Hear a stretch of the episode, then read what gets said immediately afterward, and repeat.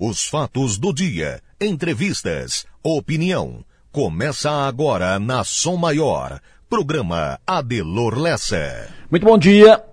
Para começo de conversa, eu voltei à Praia Grande no final de semana, ali no extremo sul catarinense, para ir nos canyons e fazer trilhas. Espetacular. É um belo roteiro. É um ótimo fim de semana. É uma bela agenda seja na boca dos cânions, lá em cima, ou por baixo entrando em rios, aproveitando as cachoeiras e piscinas naturais, e aquelas imagens impactantes, únicas, maravilhosas. À noite, sentado sob um céu estrelado, e nada mais de iluminação, era possível ver só a silhueta da serra, como se tivesse sido riscada na parede. Simplesmente fantástico. E isso aqui ao nosso lado, apenas uma hora e quinze de distância. É praticamente obrigação de todos do sul catarinense pelo menos conhecer. Não vai encontrar imagens assim em lugar nenhum do mundo. Na pousada onde eu, onde eu fiquei ali em Praia Grande no fim de semana, ao lado tinha um casal da Suíça, na outra mesa um grupo dos Estados Unidos, na outra tinha um pessoal do Japão. E tinha turistas e visitantes de Florianópolis, do Rio Grande do Sul, de São Paulo. Todos vieram para as trilhas, para conhecer os cânions, ou para o voo de balão, ou para tudo isso. Todos tiveram atendimento 100%, porque Praia Grande se gabaritou em atender bem. Mas eu voltei de lá com duas preocupações. A primeira é com a obra de pavimentação na Serra do Faxinal, que liga Praia Grande a Cambará do Sul, no Rio Grande do Sul, onde está a parte de cima, onde está a borda dos cânions. Obra fundamental para consolidar o geoparque e o turismo como força econômica para a geração de emprego e renda. Pois essa obra pavimentação da Serra do Faxinal está praticamente parada. Vi isso lá. Licitação foi feita, ordem de serviço entregue em agosto do ano passado pelo governo do estado e não anda a obra porque falta uma licença do IBAMA, uma ASV, autorização para supressão de vegetação, que é autorização para cortar o mato para fazer a obra. E não sai, não sai. IBAMA, governo federal. Daqui a pouco a empresa que venceu a licitação desiste da obra, porque não consegue fazer a obra, não vai ficar esperando indefinidamente, vai embora e volta tudo a estaca zero. Será que vão esperar isso? A segunda preocupação é com a taxa que está sendo cobrada para acesso ao parque do Canyon Itaibezinho, ali na subidinha. Da, o primeiro, para quem sobe de Praia Grande pela Serra. O parque foi concessionado, o concessionário assumiu em outubro de 2021 e estabeleceu uma tarifa de 94 reais por pessoa, mais 11 reais para estacionamento do carro. Um casal de carro paga 200 pila. 200 reais. Se quiser usar a bicicleta que é oferecida para caminhar por lá, tem que pagar 25 reais por hora, por pessoa. Ficou salgado. Salgado. Tarifa salgada. Cidadão vai daqui, vai dali, depois come, depois toma um refeição. 500 reais, 600. Se vai com filho, se vai com nora, se vai... Ficou salgado o preço. Resultado, o movimento no parque despencou. E refletindo, inclusive, em pousadas da região, algumas já fecharam. É preciso tratar disso da obra, que não sai, e da tarifa salgada. Para daqui a pouco não matar a galinha dos ovos de ouro. E para não deixar passar um grande momento, uma grande oportunidade de receita e renda para os moradores do extremo sul catarinense. Pensem nisso e vamos em frente.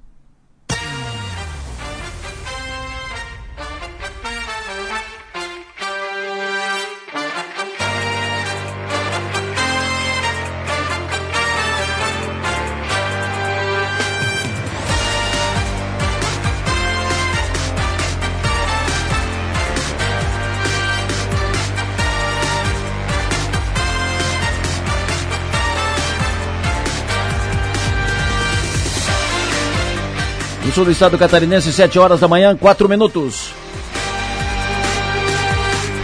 Estou aqui com a Manuela Silva, que faz a produção do programa e participa também do programa com informações e pautas e tal. Estou aqui com o Mário Medeiros, que faz a operação técnica e vamos juntos até as nove e meia da manhã à disposição de todos vocês. Daqui a pouco estarão conosco também Márcio Sônico, Enio Bis, o Piara Bosque, Magis Topassoli, Jonas Cif, Lucas Rocco, Coronel Cabral estará conosco também daqui a pouco. Enfim, todo o time Sou Maior, 48, para atualizar todas as informações e tratar das pautas da cidade e da região.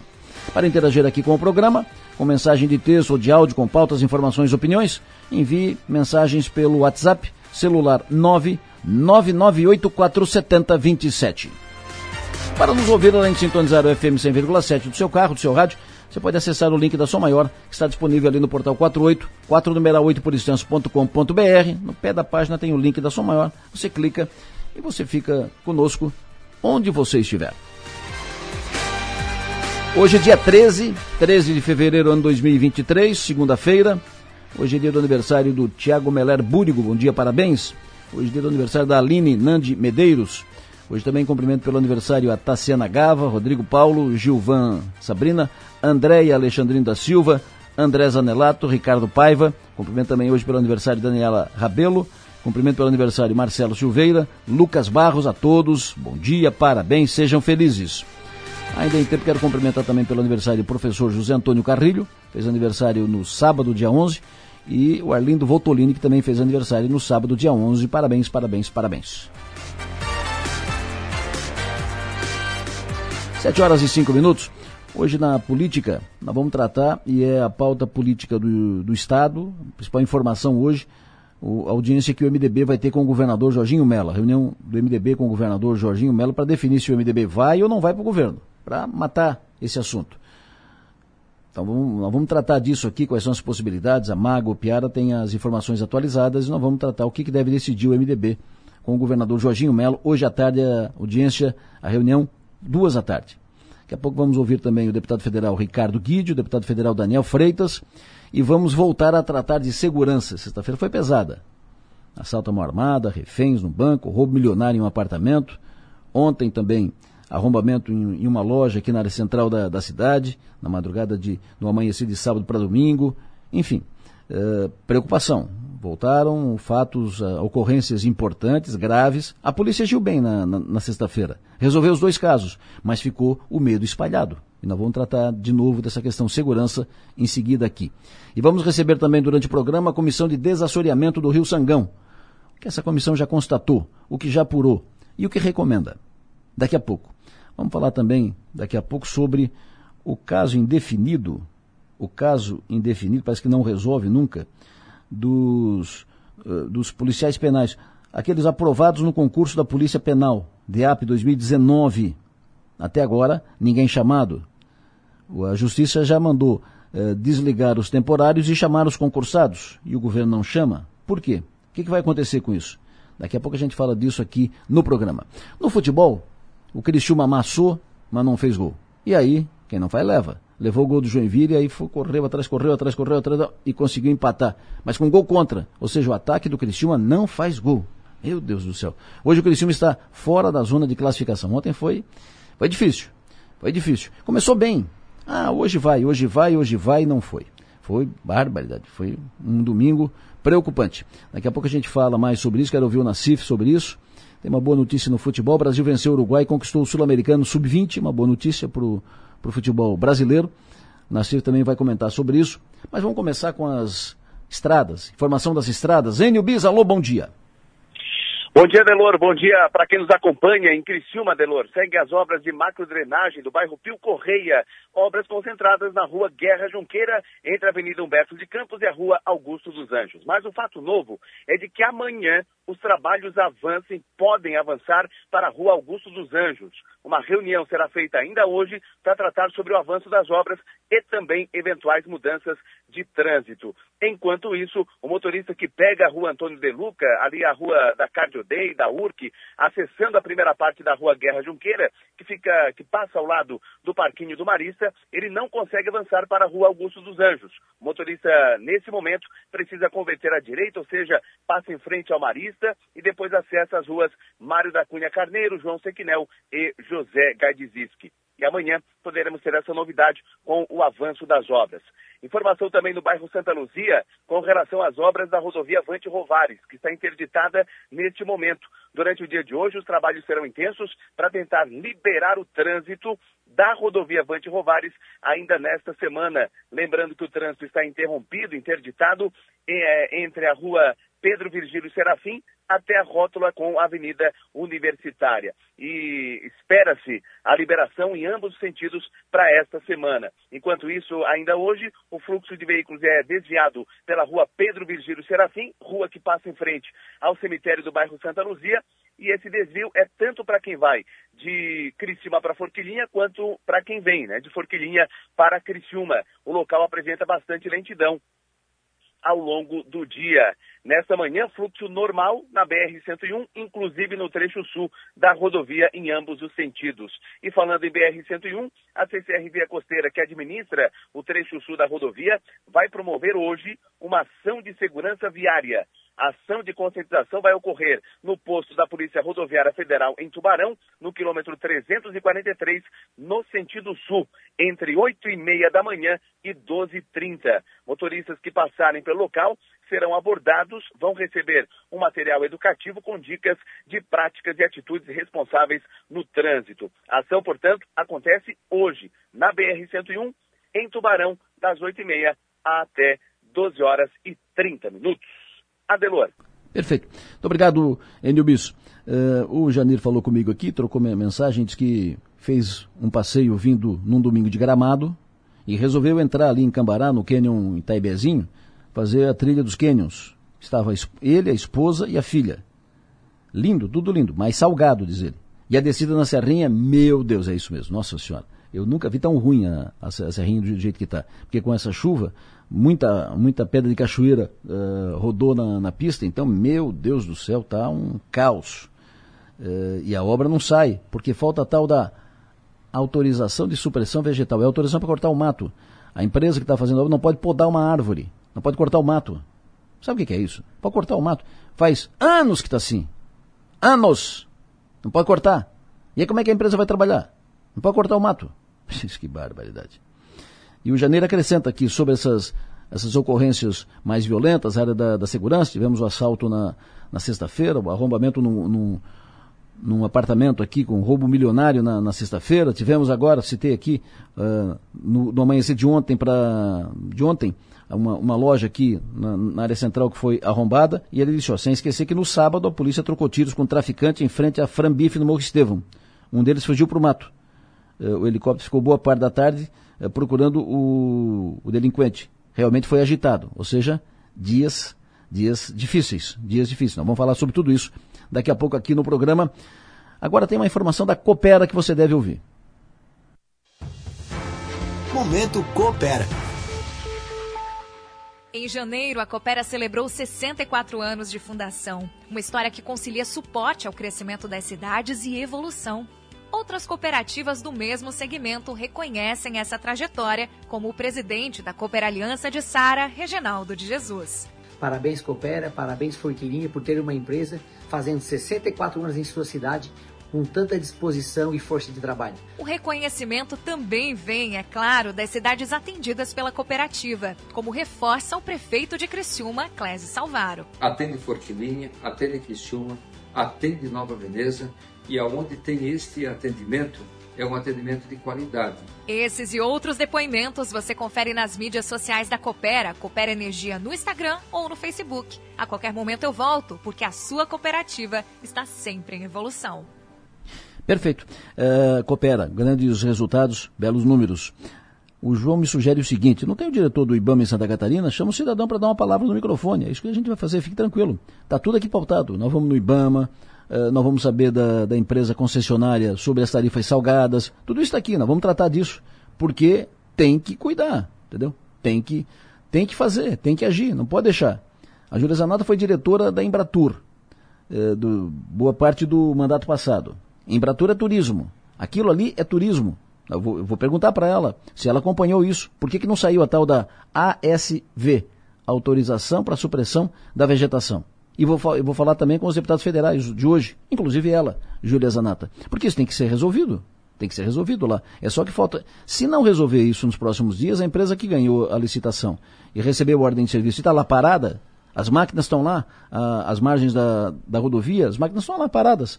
A empresa vai embora, né? Tem coisa para fazer, não vai ficar indefinidamente esperando. Vamos para frente, 714. Alô, Márcio Sônico, bom dia. Adelor Lessa, ouvintes da Somar, muito bom dia para todos. Como é que fica o tempo aí nessa semana, hoje segunda-feira? Chove, não chove? Conta tudo. Adelor Lessa, então o tempo ele predominantemente bom aqui na região nesses próximos dias. A segunda-feira amanheceu com a temperatura de 20, 20 graus em média pela região. Cristina chegou até a marcar 19 na madrugada, 19,5. Mas de maneira geral aqui para o interior marcou com 20 graus em média. Ali para a praia estações com até 24 graus. A água do mar está tão quente, está marcando até 27 graus a água do mar, que não deixa que na praia refresque tanto à noite. Então, está acontecendo que a noite aqui na, no interior está mais fresquinho do que na praia, em função da água do mar. Outro, outro assunto que eu quero dizer para ti é que eu ouvi dizer do meu pai dizendo para mim, ou lá na praia, que ouviu em algum lugar ou leu, né, certo, nessas fake news, de que nós estávamos passando pelo maior calor dos últimos tantos anos. Aí eu fiquei quieto, porque não, não é bem assim a coisa. A maior temperatura desse final de semana, olha só, foi 34 graus em Jacinto Machado. Chegou a 32,7 em Criciúma. Então isso aí não é nada extravagante. E a maior temperatura desse verão, por enquanto, aqui na região, foi 39 graus em Criciúma, dia 12 de dezembro. Então faz no final do ano passado. Então, eu não sei onde é que ele pegou essa informação, mas é coisa que corre pela rede social, né? E foi o maior calor dos últimos tantos anos. Então, na verdade, o calor está se comportando bem dentro de uma média histórica, viu? Então, a semana ela prossegue com o tempo bom predominando. Para quem está na praia ainda aproveita bastante as próximas manhãs, principalmente. E aqui para Criciúma, interior da região, nós temos alguma alguma chuvinha aí para terça-feira à tarde, para quarta-feira à tarde, quinta à tarde, sexta à tarde, aquelas chuvas de verão. E para o carnaval, Adelor, que é esse final de semana, aí predomina o tempo mais nublado, carnaval não é de todo ruim, mas tem uma boa chuva na segunda-feira, dia 20, está marcando uma chuva muito volumosa. E, e para quem vai para a praia no carnaval, por exemplo, aí terá um mar muito forte no final de semana. Tem um friozinho entrando forte a partir da sexta-feira, porque ele, ele se mantém calor. Hoje à tarde, por exemplo, vai ter uns 30, 33, 35 graus, até um pouquinho mais. Amanhã também uns 34, 37 graus. Na quarta-feira a máxima cai um pouquinho, cai para 29, mas ainda é abafado. Na quinta-feira também vai de máxima 29. Então, a partir da quarta-feira, entra um vento sul, a temperatura máxima cai. E no final de semana de carnaval, o que me chama a atenção é a temperatura máxima como cai.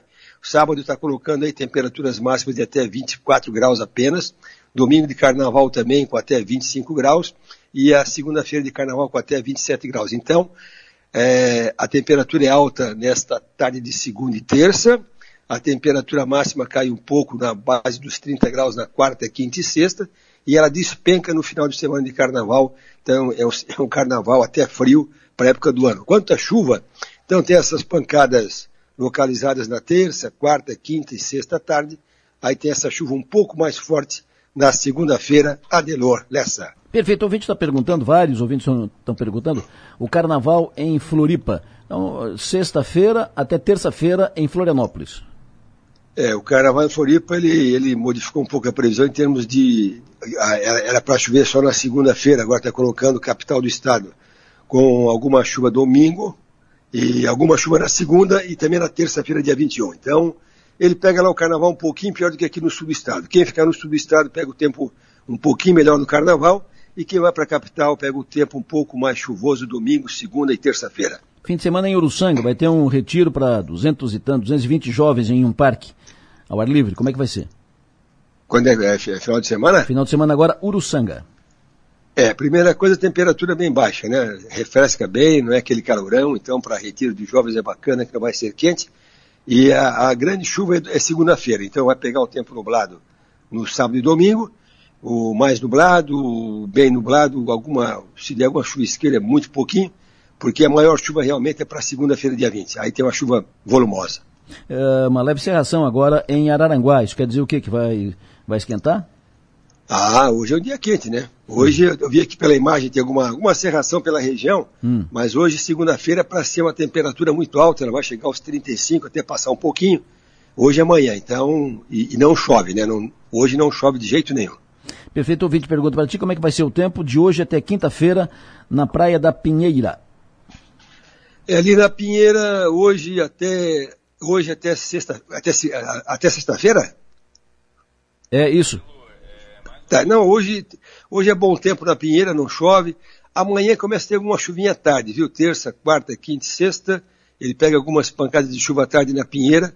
E aí esse calor forte hoje e amanhã, né? Hoje, amanhã e quarta. E quinta-feira já começa a refrescar um pouco mais. Mas na Pinheira, ainda ele pega um tempo razoável até, até sábado. Depois é que fica pior. Domingo dentro é que fica um pouco pior. Ouvinte, Gustavo. Pretendo pintar a casa no domingo. No domingo, segunda e terça em Sara. Cancela a pintura ou mantém a pintura? É, domingo, segunda e terça é complicado. Domingo dá, agora segunda-feira que vem está colocando muita chuva na região. É mesmo? Canso... É, é bastante chuva. Segunda-feira, dia 20, que é até inclusive tem uma. A rede municipal vai fazer, vai fazer aula, olha, só para quebrar o feriadão, a rede municipal de Criciúma, hum. né, sem necessidade, né? E aí segunda-feira chove muito na região de Criciúma. Tá bom. E é, Sara também. O tempo de hoje até sexta-feira em Canoinhas e região lá no norte do estado ali no norte do estado ele pega, ele pega essa situação dessas chuvas mais de verão, tá? Ele pega um calor lá em Canoinhas, vê quantos graus está dando por lá, as máximas principalmente, vê como está dando lá de máxima lá em Canoinhas. Só um pouquinho, peraí. Pegar aqui, Canoinhas, lá também, ó, lá chegou a marcar 30 graus. Hum. Tá? Então ele vai pegar essa, esse calorão na segunda, terça e quarta, aí de quinta em diante cai a temperatura e, e final de semana muito frio em Canoinhas. Então as chuvas que acontecem lá é mais chuva de final de tarde. Perfeito. Sofresse para voltar do, voltar do Rincão ontem? Bom, ontem, ontem eu vim numa horinha ruim, saí de lá às 5 e meia. Às 6 e meia eu estava chegando na pedreira para andar 4 quilômetros. Foi, foi uma hora, uma hora. Aí depois passou a pedreira, aquele trevo ali do, do Abimar ali, daí tu vem tranquilo. Passou aquele trevo ali da lagoa com a pedreira, com o rincão, hum. aí tu vem tranquilão, aí, aí é normal. Mas foi uma hora do rincão até a pedreira, foi complicado. De quinta-feira até terça-feira na Ibiracara. É, Ibiraqueira ele pega terça-feira, essa semana ele pega ainda bom tempo pela manhã, tá? Nessa região da Ibiraqueira pega bom tempo pela manhã, se chove lá à tarde e calorão, né? Terça e quarta, e a partir da quinta-feira começa a cair um pouco a temperatura. É quinta até terça da semana que vem. Ah, tá, desculpe. Hum. Quinta até terça semana que vem. Isso. Então tá. Então a né? quinta-feira né? é bom pela manhã, a sexta-feira é bom também, o sábado é bom. Sim. Bom, mas é nublado, né? Tá bom. Aí tem essa chuva para ir para Pinheira, domingo, segunda e terça-feira de carnaval, por enquanto. Claro que isso pode alterar bastante, mas por enquanto na região da Grande Florianópolis, pegando também a Pinheira, é um carnaval um pouquinho mais molhado, domingo, segunda e terça-feira. Fechou, professor. Muito obrigado. Sucesso e energia, bom trabalho. Até mais tarde. Uma boa semana, até mais tarde. Previsão do tempo. Oferecimento. Instituto Imas. IH Serve. Romance que não acaba na venda.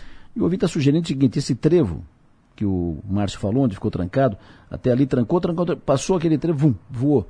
Uh, esse trevo merecia ser reestudado. É, a opinião do ouvinte. Fazer uma reavaliação naquele trevo, um reestudo naquele trevo, para fazer fluir mais rápido o trânsito. É uma sugestão do ouvinte, quem sabe. Tem gente aqui me dizendo o seguinte: por que essa cachorrada na beira-mar do Rincão? Por quê? De repente, essa cachorrada na beira-mar do, do Rincão no fim de semana. Pois é, por quê? Por quê? Por quê? Quero mandar um abraço pro pessoal da pousada Pedra Fiada, lá de Praia Grande, e pro pessoal do restaurante Black House, de Praia Grande. Esse restaurante Black House, de ótimo padrão e a pousada Pedra. Me perguntaram aqui qual foi a pousada que eu fiquei e que se era aqui no WhatsApp, se era lá em cima, no topo, bem lá em cima. Eu disse não, essa é aqui embaixo. Então aqui e ela é uma, uma pousada no meio do verde, né, no meio do mato, né, muito bem, muito bem uh, montadinha, muito bem montada e atendimento ótimo. Então essa, esse, eh, essa, essa pousada, como outras tantas que estão instaladas ali embaixo, ali na Vila Rosa por ali, é, é para você fazer o caminho embaixo, né, cruzar rios, fazer trilha pelo mato, eh, tomar banho nas piscinas na naturais e apreciar o cânion de baixo para cima. Aí se você quer outras pousadas mais para cima, aí você sobe ali a Serra do, a Serra do Faxinal e aí tem várias e várias e várias pousadas. Hoje Praia Grande eu não vou, vou dar um chute aqui e não vou errar, pode ser para pode ser mais, menos não será. Ela deve ter uns duzentas e tantas pousadas em funcionamento. Se eu erro é para baixo, não não erro para cima. Não tem menos que isso. Só tem Pode ter 300, pode ter 350, mas tem muitas pousadas, muitas pousadas e tem pousadas de alto padrão ali naquela região. Mas é preciso, é preciso fazer o que tem que ser feito. Fazer a pavimentação da Serra do Faxinal, é preciso garantir acesso às, às pessoas no, no parque, enfim, é preciso facilitar a vida das pessoas, senão daqui a pouco. Hum. 7h24, Manuela Silva. Bom dia. Bom dia, Delor. Bom dia aos ouvintes. Os destaques aí na rede. A gente começa com o destaque do NSC, jogador da cabeçada em árbitro após ser expulso no Catarinense. E Catarinense suspeito... Que jogo foi isso? Foi no jogo do Concórdia. Hum. O, o, jogador foi expulso e aí ele deu uma cabeçada no juiz depois de, ser, de ter sido expulso. Acabou-se. Que barbaridade, né? É, vai ficar um tempão fora no, no, pendurado. Em destaque também do NSC, catarinense suspeito de agredir humorista alemã se pronuncia, nada disso faz sentido, segundo ele.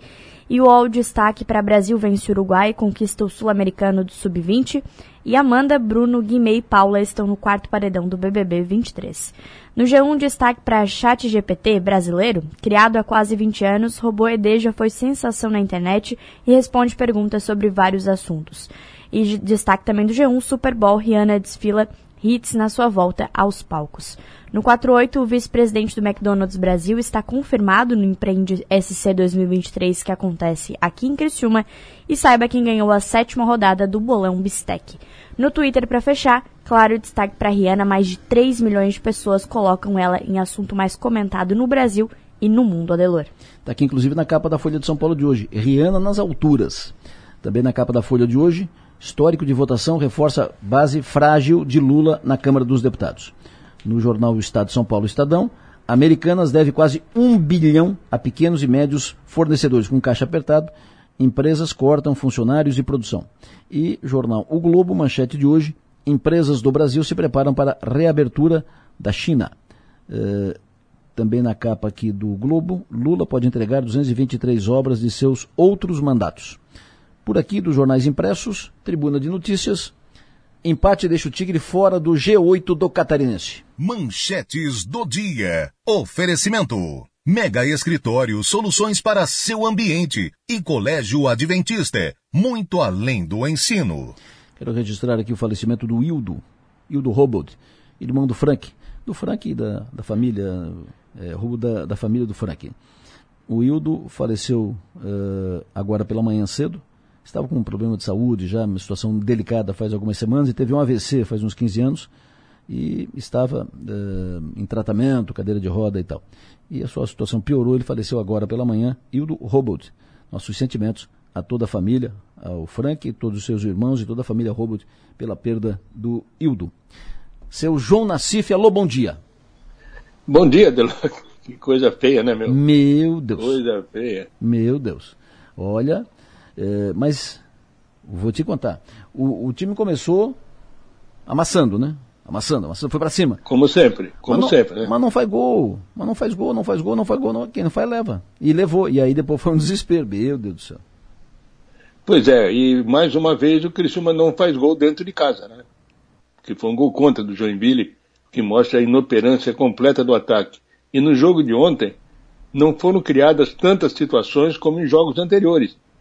Então o Criciúma está com, realmente com problema, é, o Tencate não está conseguindo arrumar esse time, a situação fica cada vez mais difícil, a busca de uma classificação é plenamente possível, até porque está todo mundo embolado ali, do sexto colocado até o Criciúma décimo colocado, todo mundo tem oito pontos. Né? Então são cinco equipes com oito pontos. Uma vitória, um empate e uma derrota dos adversários, quem sabe, pode recolocar o Criciúma numa zona de classificação na próxima rodada, quando ele vai a Camboriú enfrentar o Camboriú, que é o sétimo colocado, também com esses com esses oito pontos. Mas o negócio realmente é complicado. Está duro de assistir jogo do Criciúma Delor. A gente não sabe mais de o que, que, pode acontecer de positivo. A gente sabe que a parte negativa realmente ela fica realçada pela forma como o time se comporta. Falta qualidade na armação, falta qualidade ofensiva. E ontem, numa bola cruzada pelo Helder, que havia acabado de entrar, acabou o jogador do, do Joinville botando para dentro contra, sua própria, contra seu próprio gol, e aí o Criciúma conquistou esse empate. E uma coisa que chama a atenção, Adelor, todas as cobranças de falta que o Criciúma teve, teve bastante ao longo do jogo, ficavam dois jogadores para bater, o Marcinho e o Felipe Mateus. E nenhum conseguia colocar uma bola com qualidade. Então tem dois e não tem nenhum, né? Quem sabe ficando apenas um, como aconteceu depois, o, o, Felipe Matheus tomou essa rédea aí e conseguiu ainda colocar algumas bolas na área em condições de finalização. Mas a situação realmente é muito complicada. O Tencate diz que dá, dá tempo ele de arrumar, eu acho que dá também, mas tem que arrumar, né? Já faz tempo que eu estou ouvindo essa história aí, que na próxima a gente vai arrumar, o time vai crescer, vai subir de produção, e fica esse time realmente impotente em termos ofensivos para poder superar os seus adversários. A barba está crescendo, viu, Adelor? Se não ganhar desse jogo do Camboriú, vai ficar ainda pior a situação do Criciúma dentro do campeonato. Que barbaridade. Abraço, seu João. Valeu, cara. Até às 11, né? Até às 11 no Bom trabalho. Somar Esportes. No Fio do Bigode. Oferecimento. Raibel e Clínica Odontológica Doutor André Lima. Olha, trânsito lento agora na Oswaldo Pinto da Veiga, que é, que é a rua que passa na frente da Igreja da Próspera. Um acidente na frente da igreja, um motoqueiro no chão, populares estão ajudando, enfim, trânsito trancado ali. Já é nesse momento, já é de congestionamento, né? Congestionamento. Já é, é, é um trânsito intenso ali. E aí com o acidente tranca tudo, tá trancado ali, trânsito lento na Oswaldo Pinto da Veiga, que passa na frente da Igreja da Próspera. E o ouvinte me diz o seguinte, em Forquilinha, especificamente no posto de saúde da Vila Franca, o agendamento para consultas é realizado por telefone, mas acredito que seja apenas uma linha telefônica. Está muito difícil conseguir agenda, pois o telefone está sempre ocupado às 7 horas. Então, quando conseguimos completar a, a ligação, já acabaram as fichas. E o humor das atendentes não é o melhor. Tenho certeza que o prefeito Neguinho não sabe disso. Se puder a solicitar ajuda, a, agradeço. O Joy foi quem passou a informação. Está dito. Posto de saúde da Vila Franca. Agendamento só por telefone, mas o telefone está sempre ocupado. Quando consegue uma linha, ah, já terminou, já terminou as fichas, não tem mais. E então os moradores lá pedem alguma, alguma atenção, alguma providência para facilitar o, o, o acesso às, aos agendamentos. Lucas Rocco, Mercado Financeiro. Alô, bom dia. Bom dia, Delor, tudo bem? Tudo calmo e sereno, professor. Qual é a tua expectativa para a semana? Vamos lá, chefe. O mercado segue com a mesma preocupação da semana passada em relação a é, mudanças no Banco Central brasileiro. Hoje, o Roberto Campos Neto, que é o presidente do Banco Central, vai estar no Roda Viva, na TV Cultura, é, ele que já foi chamado de inimigo do crescimento econômico pelo presidente Lula e seus aliados. Então, o mercado vai ficar de olho no que ele vai falar, em como ele vai explicar essa necessidade de um Banco Central independente e também o porquê desse patamar de juros, né? Além disso, a gente tem hoje mesmo a divulgação do chamado relatório Focus, que mostra como os economistas do mercado estão, é, é, o que eles estão esperando para a economia nos próximos meses. E o mercado já vai tentar olhar se nesse relatório já existe é, algum impacto dessa tentativa ou dessa, de, de, dessa é, essa, essas críticas do governo e, e, e se realmente o mercado está acreditando que vai mudar alguma coisa é, e a linha a ser observada é a linha da inflação. Né? Se, a, se a inflação lá na frente está sendo vista é, como mais alta pelos profissionais do mercado financeiro. Na quinta-feira, ainda sobre esse mesmo tema, na quinta-feira o Conselho Monetário Nacional vai se reunir é, para é, é, é, possivelmente antecipar ou começar uma discussão sobre as metas de inflação. Essa mudança só deveria acontecer em junho, porque é um outro caminho que o governo pode tentar, que é, beleza, né, não quer alterar a, a taxa de juros, então vamos mudar a meta mudando a meta, é assim, o, o, o, resultado seria praticamente o mesmo, com um espaço ali para se reduzir os juros antes do tempo. E a gente também é, tem essa semana a divulgação do IBCBR, que é uma divulgação do Banco Central, que traz um pouco da, da, da, da febre da atividade econômica. A expectativa é que a gente, no mês de dezembro, é, se manteve instável, estável em relação a novembro, e no ano, na passagem anual, o país teria crescido 1,2%. Essa é a expectativa que está sendo formada, portanto, qualquer coisa acima disso é, pode ser visto como, como positivo. Né? O, e lá fora, a, a, o mercado está olhando bastante para a inflação. Tem dois indicadores de inflação nos Estados Unidos. É, isso é, é, o que o mercado tem, tem oscilado em função dos indicadores de inflação por lá. Esse é o principal evento, além dos presidentes é, regionais do, do Banco Central Americano falando sobre esse mesmo tema É, essa é a, é a, movimentação central por lá. E também alguma coisa tem se falado sobre é, alguns é, objetos voadores identificados, no caso, que são balões que o governo americano entende que é, são chineses, que são balões de, é, de como que fala, que fica é, Espionando. Fica pegando informação. Espionando, né? Como? Espionando. Espionando. Espionagem é a palavra, exatamente. Então seria uma frota chinesa, já derrubaram quatro, estão tentando pegar, ele caiu num lugar no Canadá meio remoto, o maior deles, muita neve, então é, mas é uma tensão internacional que vai, que vai subindo pouco a pouco em cima desse, desse tema também. E para fechar, que a gente tem os balanços das empresas brasileiras e principalmente dos bancos, que está todo mundo olhando para saber quem que, que ouvido com as americanas. A gente tem o, o, Banco do Brasil no fechamento do pregão de hoje, trazendo seus números. É, o Banco do Brasil não é esperado um envolvimento muito grande, então um lucro de 8 bilhões o banco deve reportar nesse último trimestre, uma alta de 36% em relação ao ano anterior. O, antes da abertura a gente tem o BTG Pactual, esse eventualmente pode ser é, pode estar bastante exposto às americanas e, e, vamos ver quanto. E também a gente tem ao longo da semana resultados do, do Banco BMG, Nubank, entre outros. Além disso tem a Vale trazendo seus números, lojas Renner, tudo isso deve é, mexer com o mercado também. Nesse momento na abertura, o petróleo caindo um pouquinho, 78 dólares e 60, se afastando do, do patamar de 80 dólares que ele testou uh, no fechamento da semana passada, e os futuros das bolsas norte-americanas apontam para uma abertura é, em leve alta. Vamos acompanhar tudo, chefe, e, e para trazer todos os detalhes para os amigos ouvintes ao longo da semana Bom dia, boa semana. Fechou, professor. Muito obrigado, um abraço até amanhã. No bolso e na bolsa. Oferecimento. Locativa. Prefeito Neguinho, prefeito José Cláudio Gonçalves de Forquilinha, ouviu aqui uma mensagem do ouvinte falando do posto de saúde, dificuldade para marcar consulta e ficha e tal. Ele já mandou mensagem. Bom dia, Delor, bom dia. De fato, nós estamos com problemas de agendamentos, não só na, na unidade da Vila Franca, mas em todas as unidades. O ano passado nós fizemos várias audiências públicas e colocamos em votação se a comunidade gostaria, se a comunidade gostaria que fizesse o agendamento por telefone ou se fosse na, nas filas, no caso no balcão. Foi optado então ah, para que fosse por telefone. Mas eu estou com um processo estatório, viu, Adelor, o Alô Saúde.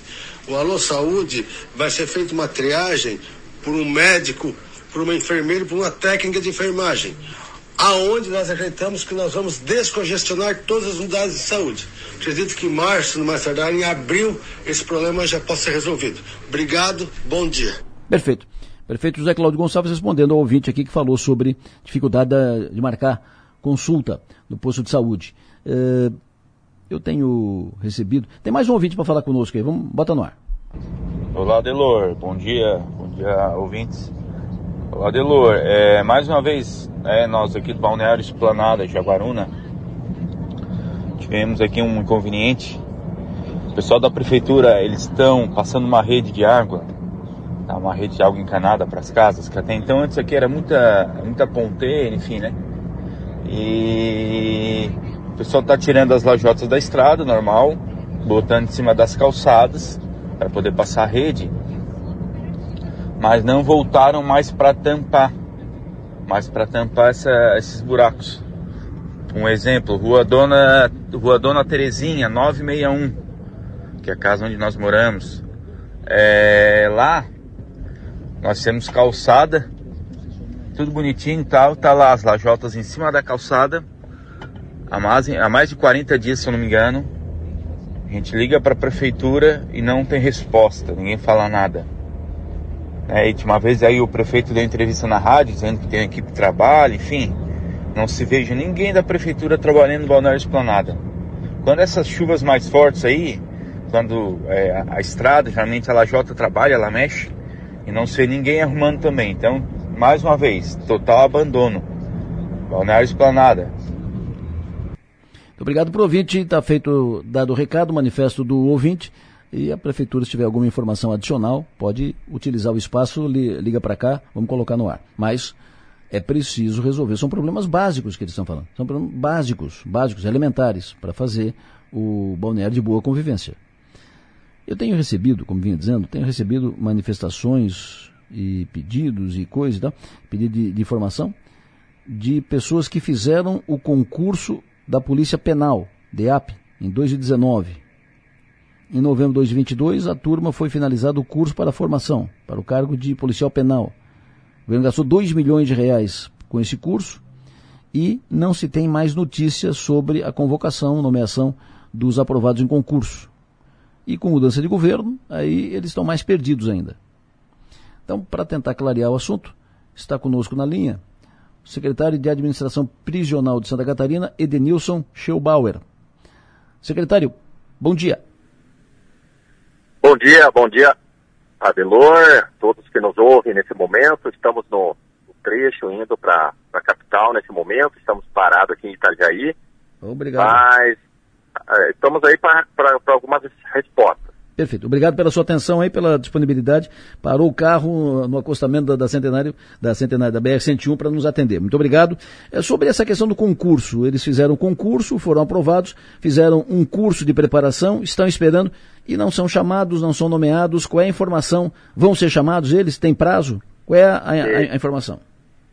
É, acontece, é, nós nessa transição agora governo Jorginho Melo, nós pegamos algumas algumas surpresas aí, é, é essa questão do, dos, dos 458 não é nenhuma novidade, porque foi o governo anterior ali, pouco antes das eleições, que é, é, acabaram fazendo uma, é, como diz, uma, uma quebra ali para fazer o chamamento, a quebra de edital, assim ser feito o chamamento dos 458, fizeram o curso e estão aptos.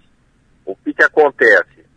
Nós temos até final do ano, nós não temos um prazo específico né, para chamar ele. O, é, o, que tem um embrólio, uma, um complicador jurídico nesse passo, é que é, o, o, os ACTs, nós temos quase 600 ACTs agora que tem uma decisão do Tribunal de Justiça Isso. de que eles, de, eles deverão deixar em 100, 180 dias as funções. Isso. E hoje nós temos penitenciárias, nós temos presídios aí é, em específico, um exemplo, a, a Grande Florianópolis aqui, 80% do efetivo do, do, da penitenciária é administrada e tocada pelos ACPs. Então, essa, essa, esse embrólio, essa, essa indecisão na continuidade ou não é, deles né, no sistema penitenciário acaba nos atrasando a chamada desses 458 que estão prontos para ser chamados. Outra questão é que o governador Jorginho Melo, ele nos, ele nos incumbiu agora a, a buscar, é, é, através de relatórios, através de números, de onde estão alocados os mais de 7 mil servidores é, que trabalham no sistema, é, sistema SAP, né, Sistema de Administração Prisional e Socioeducativo de Santa Catarina. E nós agora, essa semana, estamos já com os relatórios explicando, colocando em tabelas, tudo certinho, para ver as, as, reais necessidades do Estado, justamente para cumprir aí um papel é, é, público, né, do chamamento é, sendo de interesse do Estado. Então essa organização fica é, está se arrastando, está se prolongando, prolongando um pouquinho, porque nós estamos ainda no primeiro mês de atuação. Tivemos uma, uma transição bastante conturbada da gestão anterior, muitos que deveriam estar no prédio ali para fazer a, a transição para nós acabaram se é, saindo dali para outras unidades, porque eles, a locação era em outras unidades, mas que estavam no governo anterior, no prédio da SAP, fazendo é, uma atividade de confiança do governador anterior. Perfeito, então, mas esse, esses 458 aprovados e que já fizeram o curso, estão é, treinados, prontos para assumir, eles serão chamados? Quando? Serão chamados, serão chamados nos próximos meses, é, justamente para cumprir uma, a, a, lacuna, né? Ou do, ou do efetivo que nos falta, nós temos falta de efetivo sim no, no, no sistema penitenciário catarinense, mas é, é, também é, não deixa de ser uma carta na manga, um fôlego que nós temos aí de efetivo, é, tendo em vista que possível é, é, cumprimento, né, porque o cumprimento deverá ocorrer dessa decisão do, do colegiado aí do Tribunal de Justiça, Sim. em que diz que em 180 dias as CTs não poderão continuar mais em suas atividades. Nós temos as CTs aí que de dois anos passou para quatro, foi prorrogado para seis, prorrogado para oito anos, e esse embrólio jurídico aí agora está aí na, na, na mesa para ser definido, né? E, e, dessa forma, os 458 são é, um, oxigênio no sistema para não entrar num colapso aí toda toda a atividade, principalmente onde estão alocados as CTs. Perfeito. Alguns, é. inclusive aprovados, estão agora acompanhando aqui a entrevista, estão perguntando: todos serão chamados? É possível fazer uma, uma previsão dentro de dois meses, três meses? É, nós não sentamos ainda com a Casa Civil se vai ser todos os chamados, é, porque é, se, a, a, se prejudicar a situação dos ACTs, com certeza nós teríamos que chamar os 458 e providenciar uma nova modalidade, que vai ser feito mais quebra de, de, de barreira aí do concurso anterior, será aberto outro concurso. Isso eu não posso aprovar, porque também depende de uma atuação, uma decisão conjunta com a Casa Civil aí da, do Estado, sabe? Então, é, não, não, não consigo dar um posicionamento, porque depende ainda é, dos direitos do pessoal, né, que são os ACTs, da questão deles, porque se eles, se a decisão fizer valer que eles não consigam um respaldo jurídico para continuar né, no, no, trabalho como o, hoje estão, nós teremos que chamar todos os 458 de imediato e já providenciar no, nova modalidade aí, é, é, de chamamento para que nós possamos suprir as faltas. O Estado vai recorrer dessa decisão do, do tribunal que mandou desligar os ACTs? É, hoje, hoje já está judicializado, já está judicializado a, aquela demanda ali, então é, é, dependendo ainda de, de ajustes jurídicos aí no, no, campo do Poder Judiciário.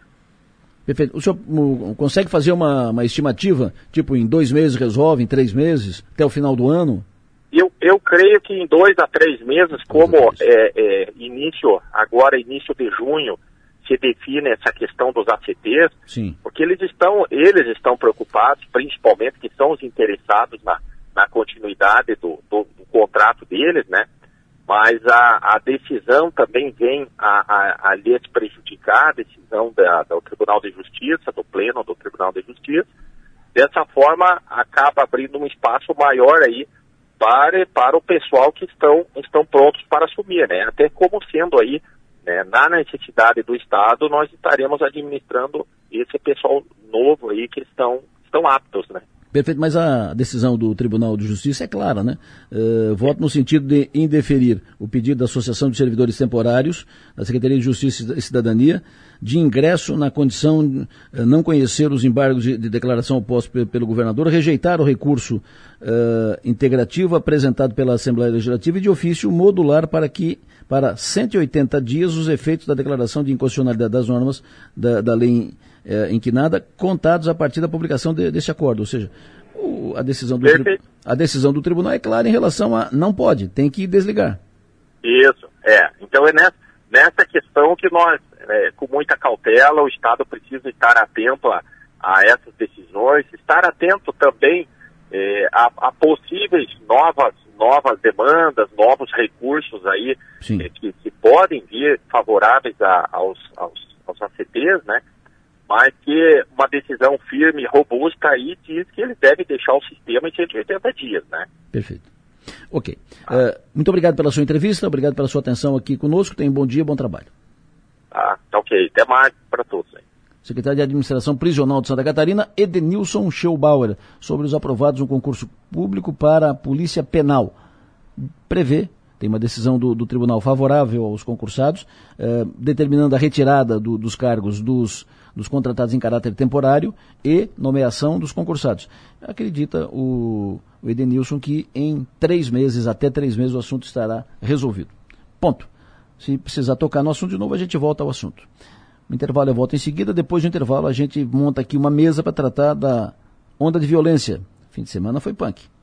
7h53, tenho o prazer de receber aqui no estúdio Som Maior, o presidente do Forcri Criciúma, Jairton Manique Barreto, bom dia. Bom dia, Delor, é um prazer estar aqui com vocês e com essa mesa tão significativa, né? Comandante da PM, o Tenente Coronel Mário, bom dia. Bom dia, Delor. Bom dia, caríssimos ouvintes. Sempre um prazer estar nesses microfones. Vai, vai participar conosco em seguida, porque está em deslocamento, presidente do GGIM, o Fred Gomes, vai falar conosco em seguida também. E o Coronel Marcos Cabral, nosso comentarista aqui na São Maior, nos dá orgulho de estar à mesa. Bom dia. Bom dia, Delor. Bom dia aos componentes da mesa. Bom dia aos ouvintes. Bom, eh, nós começamos o ano falando de uma onda de violência que, que vinha, cresceu e assusta a cidade. São ocorrências que vêm em série uh, e que assustam, preocupam as pessoas.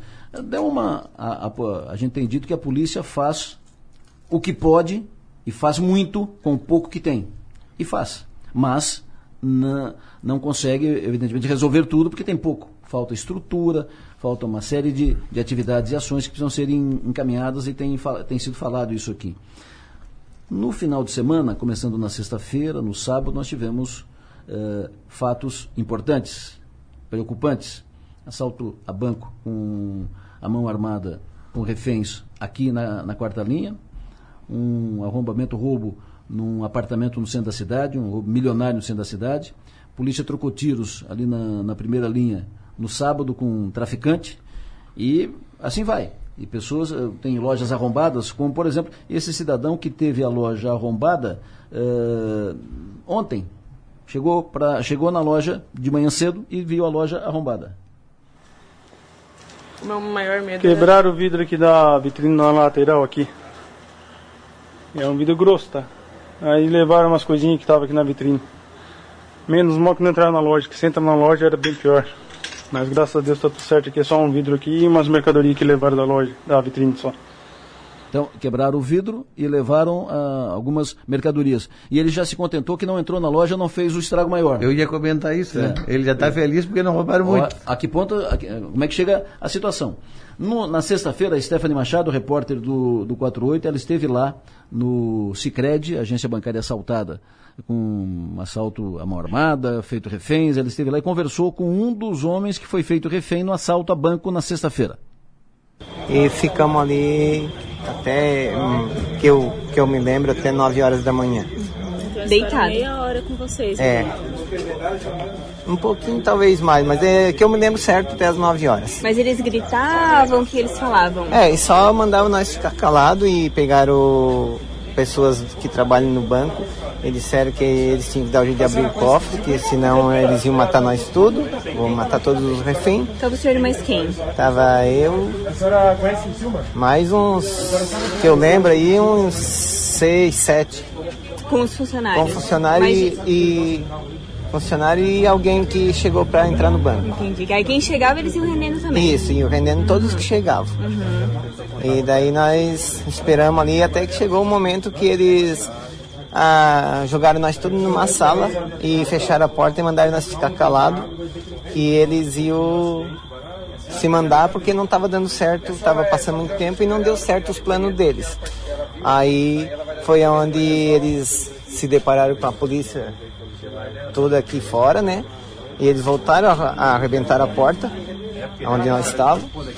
E daí chamaram nós aqui para a sala principal ali e resolveram se render. Daí foi onde eles mandaram nós sair na frente e eles se, se renderam aqui no chão. Eles levaram alguma coisa de vocês? Não, eles só tiraram meu celular que até agora não, não consegui pegar ainda. Daí eu tenho que ver se está aqui dentro. Provavelmente está, mas não tenho certeza. E está sob tá na mão da polícia, né? Depois nós vamos. O senhor mora aqui nas proximidades? Eu moro aqui na apartamento. E que sentimentos que o senhor teve na hora que estava ali?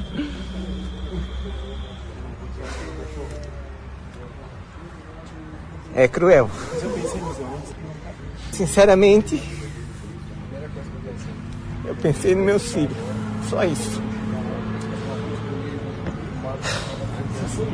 O senhor tem quantos filhos? Três.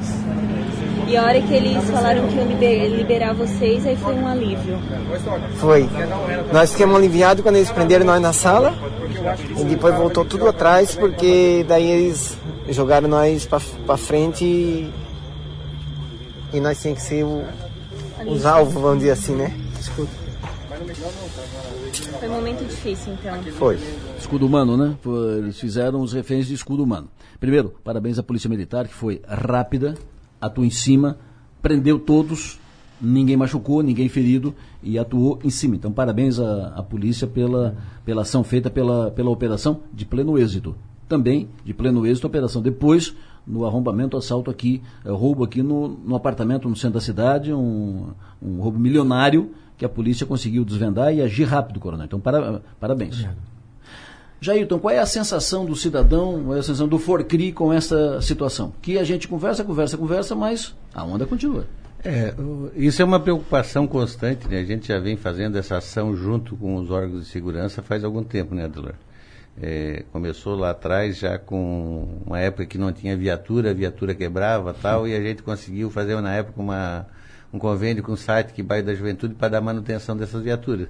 E aí veio, a gente fez parceria para adquirir drone, isso a SIC, né, principalmente a SIC se envolveu mais nisso, é, miras especiais, é, a briga constante por troca de, de, de equipamento, porque tinha vários coletes à prova de bala que estavam vencidos, eles vencem com o tempo, eu nem sabia disso, né? Eles, eles têm um prazo de validade. Então, assim, nós já viemos atuando há algum tempo, porque assim, ó, nós temos que elogiar as nossas polícias, tanto a civil quanto a, a, a militar, porque nós temos um dos índices menores, né, apesar de falta de efetivo e de tudo, nós temos um dos menores índices de criminalidade do Estado e do Brasil. É, mas essa preocupação é constante, né? Então nó- nós estamos agora na luta de aumento de efetivo. Foi um pedido que a gente entregou para o governador na, na vinda deles na outra semana aqui e a instalação das câmeras, né? Que segundo o, o comandante Mário deu uma acelerada, mas não está no ritmo que é necessário. Estão instalando as câmeras, eh, Estão, comandante? estão instalando. Estão instalando, eh, não no ritmo que esperávamos, já esperávamos que essas câmeras já estivessem todas elas instaladas, mas estão instalando. Estão instalando. Então a gente também fez esse pedido para o governador para dar uma puxada na, na orelha do, do pessoal, chamar eles e olha, é uma necessidade, isso não é. Vocês fizeram um contrato, tem um tempo para cumprir e cumpra-se com o contrato. Se foi bom ou ruim, é, faz parte do jogo, né? Mas a- a- quem não tem dedo não compra anel, né? Então, se entrou na, entrou na briga, tem que fazer a instalação, tem que cumprir o contrato. Então é isso que Ou a gente então, tá entrega, pedindo. ou então entrega o contrato e chama a segunda, ué. É, é, é isso que a gente está pedindo. Então, é, a despeito disso tudo, então, hoje tem viaturas até sobrando, então, esse, todo esse trabalho que, que vem se fazendo, ele deu um belo resultado, né? Então, o que falta mais hoje é efetivo, né? E realmente é, fazer esses, usar esses equipamentos que se tem, que vai melhorar muito o, o trabalho e, facilitar o trabalho das duas polícias.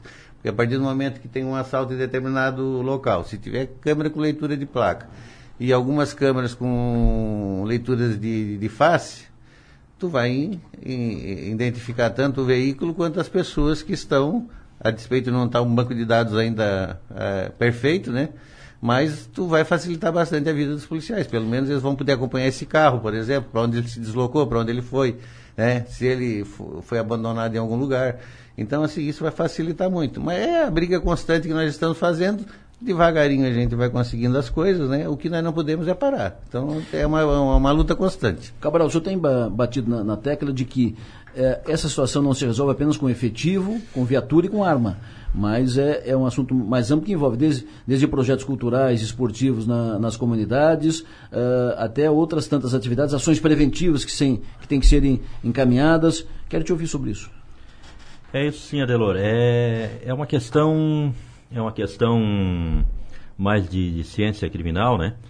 E, e tem que haver investimento em outros setores também. Tem que haver investimento em infraestrutura, porque a infraestrutura ela, ela afeta diretamente a, a questão da segurança pública. Tem uma teoria da Escola de Chicago que fala exatamente disso. Quando o ambiente ele começa errado, quando é que ele pode começar errado aquele ambiente? Uma área invadida, por exemplo. Ele começa sem regras.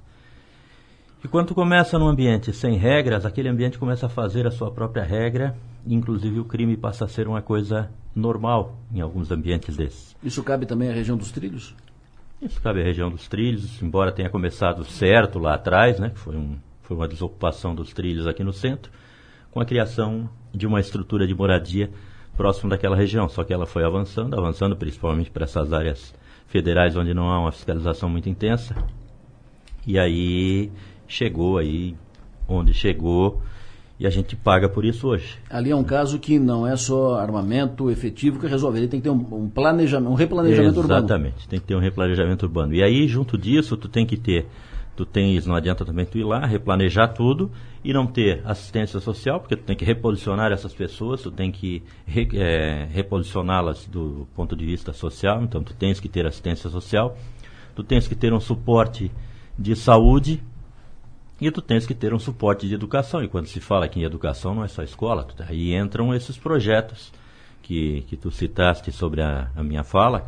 Exatamente projetos culturais, projetos esportivos, projetos que façam com que tu construa um outro cidadão que vá surgindo nesse espaço, nesse, nesse local de habitação. Então tem uma série de coisas que vão fazendo com que lá na frente a gente diminua esse risco. Porque, além do combate que as polícias fazem diuturnamente, tu tens que construir um, um cenário melhor para o futuro. Quando não apostar fala, nisso. Quando se fala em ações sociais, o Rafael está interagindo conosco aqui, falando especificamente, especificamente sobre a região do Pinheirinho, ali da, do Grande Berim, e dizendo que o que, que tem de morador de rua aqui cresceu absurdamente nos últimos meses. A polícia está fazendo abordagem nessa turma. Uh, mas é uma, é uma ação que é da polícia também, mas é da área social do, do município, para mexer, para tirar, para encaminhar, para saber de onde vem, por que vem.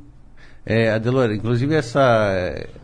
É, nós conversamos lá na, na, no Farcri e, e foi uma ideia do antigo, do ex-presidente do GGM, que era para fazer uma, um mutirão junto com a polícia, junto com a, a prefeitura e junto com a polícia científica para identificar esse e cadastrar todos esses moradores de rua, né? É, já ajudaria bastante no processo, porque tu já se acontecer alguma coisa, tu, tu tendo o cadastro, tu tendo a ficha da, da pessoa e os dedos dele, como diz é, a impressão digital, tu consegue ver né, se tem participação ou não tem participação. Mas eu queria falar uma, uma das coisas que o Cabral colocou aqui.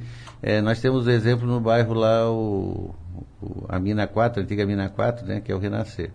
O Renascer foi feita uma ação lá também de. Eu me lembro que eu tenho participação nisso. Foi feita uma ação do Marista lá. Tem um projeto do Marista muito importante lá dentro. Que, e eles encontraram dificuldades no começo. Então, assim, também não é uma coisa. Mesmo colocando tudo à disposição e, e, e colocando é, essas opções para a população, às vezes quem comanda ah, o local, eles não querem que, que isso aconteça. E chegou um ponto de quase que o Marista desistir de, de, de ter aquele projeto lá, porque eles estavam sofrendo uma pressão muito grande de, de alguns traficantes lá dentro do, do Renascer. Mas é, chegaram a um bom termo e, e, e é um entendimento e, e, eles mantêm o projeto lá e que está ajudando muito. Claro. Porque é uma outra visão de mundo. Lógico. A partir do aluno ver que, que existe uma outra possibilidade para a vida dele, é, isso muda. Não vai mudar a cabeça de 100%, mas tu mudando a cabeça de 10, depois de 20, depois de 30, depois de 40, e aí aumentando esse percentual. Isso muda o mundo. Vai mudando o mundo, vai mudando o mundo. Comandante. Adelor, bom dia mais uma vez. Essa semana vai estará fazendo dois meses que assumi o comando do, do nono batalhão. E tive algumas oportunidades de estar aqui contigo, Adelor, de conversarmos e também de conversar com a, com a sociedade criciumense. E os senhores já podem ter percebido que eu não tenho o hábito de me queixar de falta de efetivo. Deixo isso sempre muito claro, que nosso efetivo E policial... nem se esconder, a, a, que se registrar. Toda hora que liga, ou que procura, ou que chama, está sempre à disposição. Pode dizer que, como na sexta-feira no, no Ligama, ele estava lá. Só me dá um tempinho e deixa eu terminar aqui a, a operação. É óbvio, né? Termina a operação, mas sempre disponível. Parabéns. Obrigado. E não tenho o hábito de fazer essa queixa. Deixo registrado que o nosso efetivo é um efetivo reduzido. Não de Criciúma. A PM de Santa Catarina tem um efetivo muito reduzido. Nós pegarmos ao longo desses 30 anos, nós estamos reduzindo dia após dia o nosso efetivo, isso por uma questão de política de governo que uh, transcendem a minha, a minha autoridade. Mas o nosso efetivo ele diminui dia após dia. A nossa Polícia Militar de Santa Catarina, ela para compensar essa falta de efetivo, nós nos reinventamos em matéria de tecnologia. Naquela premissa de que na dificuldade nós evoluímos. Né? A PM evoluiu, hoje é uma das PMs mais, mais tecnológicas a nível de Brasil que está do mundo. Mas nessa, nessa falta de, de efetivo, ou melhor, nessa, nessa problemática de, de falta de, de efetivo, eu digo que o efetivo, e corroborando que os meus colegas de mesa já falaram, saturar de efetivo policial não é a solução. Certamente, se eu tivesse mais homens, eu conseguiria fazer um trabalho muito melhor aqui em Criciúma. Mas é ilusão nós pensarmos que saturar de efetivo policial é a solução. Cito, por exemplo, o famoso projeto das unidades de polícia pacificadora no Rio de Janeiro, no início dos anos 2010, 2011, onde se formavam escolas de soldados, onde se pacificava uma área dominada pelo tráfico, pelas tropas especiais da Polícia Militar, Posteriormente se formava uma escola de soldados com mais de algumas centenas de policiais e colocávamos naquele local. Tive o prazer de estar naquela cidade naquele ano, em 2011, que estava no auge das UPPs. E foi um, um dos projetos mais para inglês ver que o Brasil já realizou. Funcionou num primeiro momento, de fato pacificou-se, ou pacificou-se entre aspas, que merece essa expressão, contudo o tráfico retornou, porque de nada adianta nós saturarmos de policial uma área. Isso é uma, uma falácia. E claro que para um governante é algo que aparece muito, né? É, vamos colocar 100 policiais, 300 policiais, como se colocou em algumas favelas daquela cidade, e de fato vai esconder o tráfico, vai esconder a ostensividade de arma de fogo, mas isso não é a solução. E aqui a gente pode trazer para a nossa realidade aqui de Criciúma, de uma cidade infinitamente menor que aquelas, da, aquelas cariocas, uh, daquele estado carioca. Nós, o, o, ciclo criminal, o ciclo de persecução criminal, ele é muito extenso o Coronel Cabral pontuou a parte que antecede o crime, sem sombra de dúvida, é o grande, é o grande problema, o grande problema é o, é o antecedente, a prevenção, mas eu vou deixar de lado essa parte, eu vou entrar um pouco mais à frente, quando já começa a persecução criminal, quando o crime já aconteceu. Há uma série de engrenagens que, tem, que, que, que se coadunam para que bem funcione isso, passando por, por todos os poderes é o legislativo editando uma lei criminal e processual criminal que garanta uma repressão, é o executivo através das polícias, e é aí que nós entramos na prevenção e repressão ao crime, no momento de evitar que o crime ocorra e capturar o criminoso, depois perpassando para o Ministério Público, Poder Judiciário, depois voltando para o Poder Executivo na execução da pena no sistema carcerário. Estamos fazendo uma análise muito simplista e trago aqui uma régua de alguns personagens. E por vezes nós estamos atuando só no personagem polícia, que de fato é o, é o personagem que mais aparece. Sem sombra de dúvida, nós, Polícia Militar, Polícia Civil também, somos o personagem que mais aparecemos e que mais vamos estar é, sendo criticados ou sendo cobrados em matéria de segurança pública. Mas não dá para deixar só para nós, Adelor e caríssimos ouvintes. Claro. Eu, só para para trazer como exemplo, eu gosto de trazer exemplos práticos que daí são irrefutáveis, né? são fatos. Claro. Essa, essa, esse final de semana, no sábado, recebi no grupo de ocorrências do batalhão, eu faço questão de acompanhar esse grupo o dia e noite, um cidadão que havia sido preso por furto, de uma motocicleta. E esse nome não me era estranho. E eu, antes de assumir o comando do batalhão, há quatro anos, eu já atuei, fiz toda a minha carreira aqui no batalhão, junto com o Tenente Coronel Cabral à época, e aquele nome não era estranho, Coronel. E era lá da nossa época. Eu assim, pô, conheço esse cara. Aí perguntei no grupo, tá, esse cidadão não é da outra vez que eu passei no batalhão? Sim, sim, coronel, é esse mesmo. Ele conta com exatamente 51 registros criminais. 51 registros criminais. Mas vamos ser, sejamos muito francos, e aqui me perdoe se eu vou ser muito risco da minha fala. Os senhores acreditam, ele foi preso e, enfim, não, não sei o, o destino que ele teve. Os senhores acreditam que ele, em ser solto, ele vai voltar a trabalhar? Ele vai começar a trabalhar? Não vai. Com todo vai respeito. Se, roubando. se nós não tivermos outras ações sobre esse cidadão, ele vai continuar. Nós temos dois caminhos enquanto sociedade.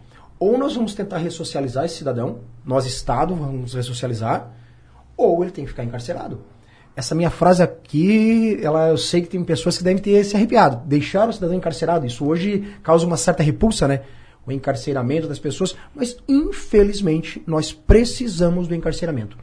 Se nós fazermos, fizermos uma análise histórica mas das não, penas. Mas aí não tem vaga. Mas é, aí não dá pra gente deixar solto porque não tem vaga, né? Pois é. Aí, naquela régua que eu trouxe, Adelor, outro personagem vai ter que entrar em cena. Quem? A execução penal de construção de sistemas carcerários. Hum. Porque não dá pra gente simplesmente dizer, ah, não tem vaga, então coloca uma tornozeleira e deixa ele na rua. Não é essa a solução. Adelor, eu estava vendo uma série que está passando numa das emissoras de TV que eles está acompanhar um grupo de mulheres por quatro anos encarceradas nos Estados Unidos. E são mulheres que têm filhos. Eles têm direito a fazer só videoconferência gravada, não têm direito à visita, é uma a cada seis meses eles têm um plano de ressocialização que eles têm que participar. E quem participar, só quem participa desse plano pode pedir é, redução de pena. Pode pedir redução de pena. E tem que provar por uma junta que ela está com a cabeça diferente. A cabeça diferente. Então, cara, é, é, a grande diferença nossa. Ontem nós estávamos vendo na televisão, aí um, eu ouvi uma parte, o Marcola lá conversando, passeando, e aí, aí não tem como ao longo, funcionar. Ao longo, desculpe Mário, é, ao longo dos últimos quase 40 anos, a gente criou no Brasil a ideia de que o Brasil é um país altamente encarcerador. É, nós temos no Código Penal, se nós formos olhar, crimes que permitem o início da, do cumprimento de pena no regime fechado não passam de 30 crimes. Ou seja, são, não passam de 30 crimes. Nós temos mais de 300 crimes tipificados no Código Penal na, nas suas nuances básicas e, e, nas suas nuances com aumento de pena. E, e desses, não passam de 30 crimes aqueles que permitem o início do cumprimento da pena em regime fechado. Não é muita coisa. E o restante 10%. se cumpre em regime semiaberto, se cumpre em regime aberto ou seja, regime aberto é praticamente um, regime onde não, não há controle do, do, do preso. Liberado. E regime semiaberto é um passo para o regime aberto, dependendo do tipo de pena e do tipo de crime, a possibilidade de, de estar no regime aberto é quase imediata. Então, é, esse conceito nós também temos que, que alterar, né? porque é alterando isso que a gente vai ter aí um um nível um pouquinho maior de certeza de punibilidade. Qual aí, conceito? aí, Qual esse conceito? conceito de, de que nós temos um encarceramento muito grande. Isso cria uma, um, um, modelo mental de que as pessoas ficam avessas a isso. E aí tu constrói isso em tudo. Tu constrói esse modelo mental nas polícias, no Poder Judiciário, no Ministério Público. Tu, vai, tu acaba construindo isso. No próprio sistema prisional, ah, não precisa construir prisão, temos que construir escolas. Quem não ouviu falar isso? Eles não tem nada a ver uma coisa com a outra. Tem que construir escola, mas também tem que construir claro. o, o próprio sistema prisional. E a partir dali começar algum tipo de, de alteração. Agora a gente tem que começar a mudar também esse conceito. Porque o, senhor aí concorda o, poder... com, o senhor concorda com a tese do. com, com, a, com a argumentação do, do coronel Mário de que tem que uh, trancafiar mais, tem que aprisionar mais? Adelor, sem um mecanismo de contenção, nós não conseguimos viver é, dentro de, de padrões de, de, regramento social. Não tem jeito, tem que ter um mecanismo de contenção e esse mecanismo de contenção tem que ser natural para nós, tem que ser normal. A gente não pode trabalhar com o conceito de que não se encarcera, de que prisão não, resso, não ressocializa ninguém, mas a liberação sem nenhum tipo de, de punição. Imagina, aquele, aquele que teve 51 passagens pela polícia vai continuar sendo liberado, ele vai continuar roubando. Sim. E aí ele vai continuar uh, ocupando a polícia, ocupando o sistema, entendeu? e a, a, a, polícia fica meio que tipo o cachorro correndo atrás, atrás do rabo. Entendeu? Esse, esse cara acontecer... já devia ter no mínimo pego uns seis meses de cadeia para ele parar para poder pensar. Ou encaminhado só, num projeto para fazer alguma outra só coisa. Só para a gente ter essa. Hoje construiu-se, na verdade hoje não, né? Desde 1984, a legislação penal e processual brasileira vem passando pela, pela ideia do desencarceramento. Que o cárcere ele é deletério, ele não ressocializa.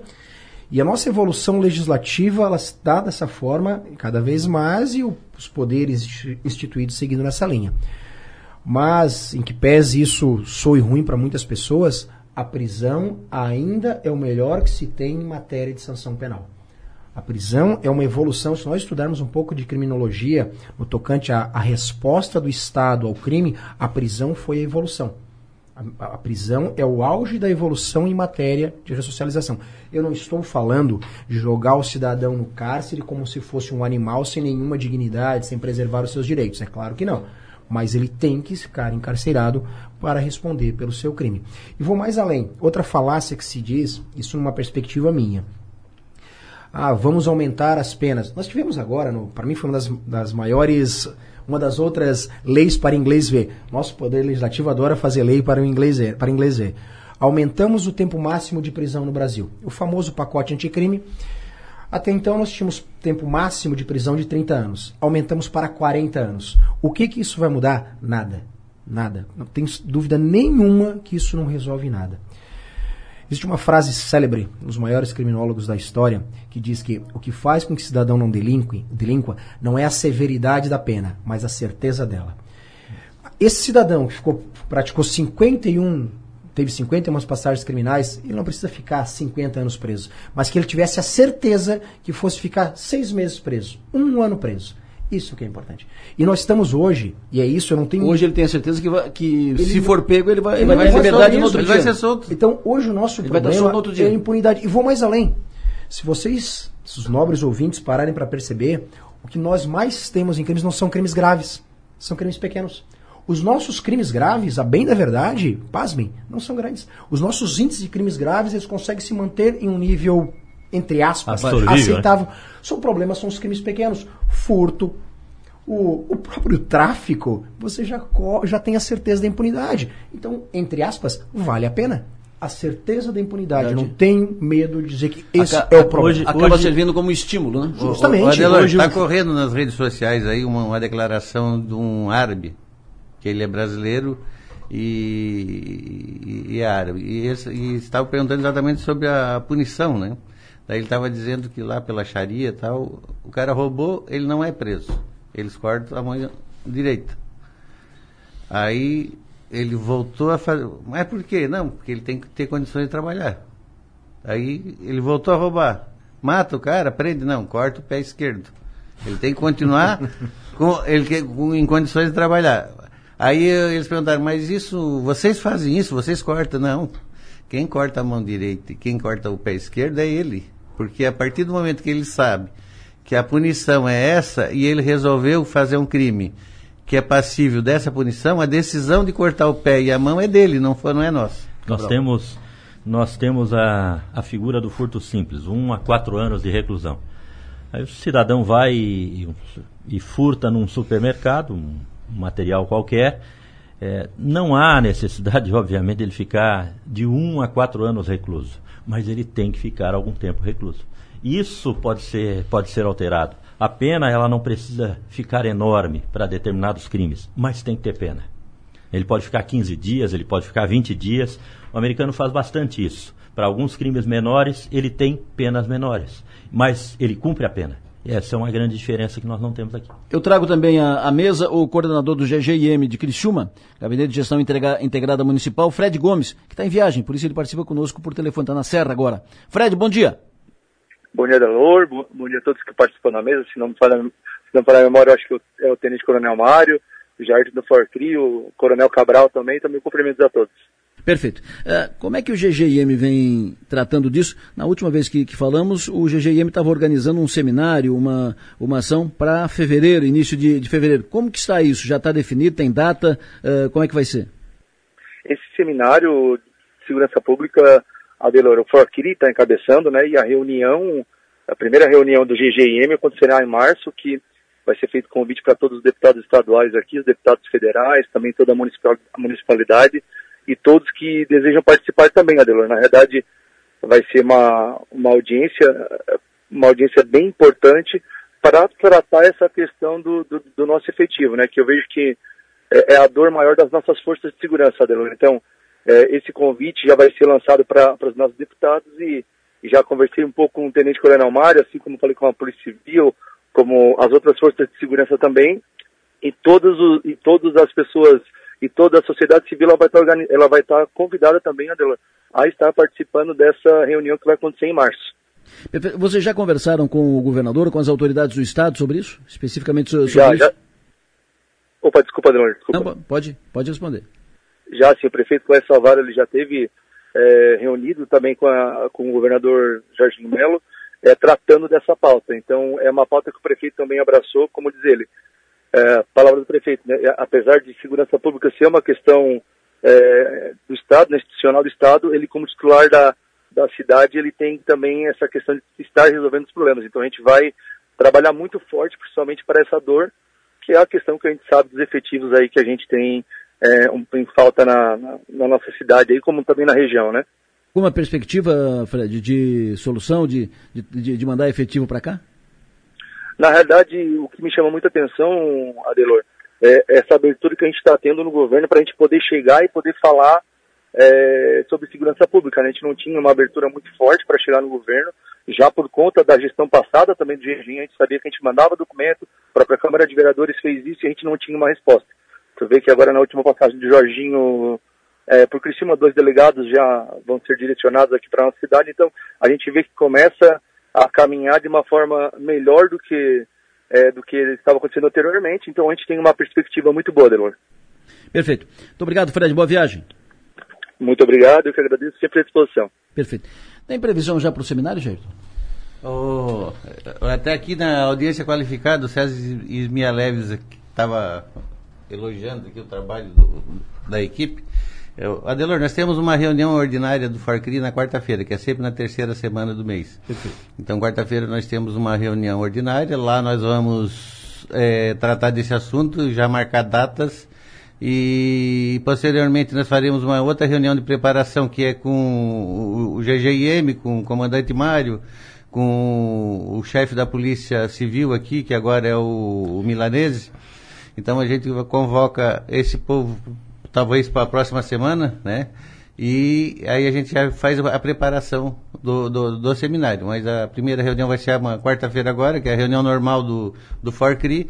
Ali a gente tira alguma posição e a partir dali a gente já encaminha para fazer o seminário. Organiza o seminário. Exatamente. Será ainda em fevereiro? É, pode ser em fevereiro, pode ser. Nós vamos ter que consultar também os deputados, agenda, esse tipo de coisa, para ver se é, a gente quer que te, estejam todos, tanto a bancada federal quanto a bancada estadual. Então nós vamos ter que ver aí o melhor, porque agora ainda está nessa fase de negociação, de, de cargo, disso, daquilo.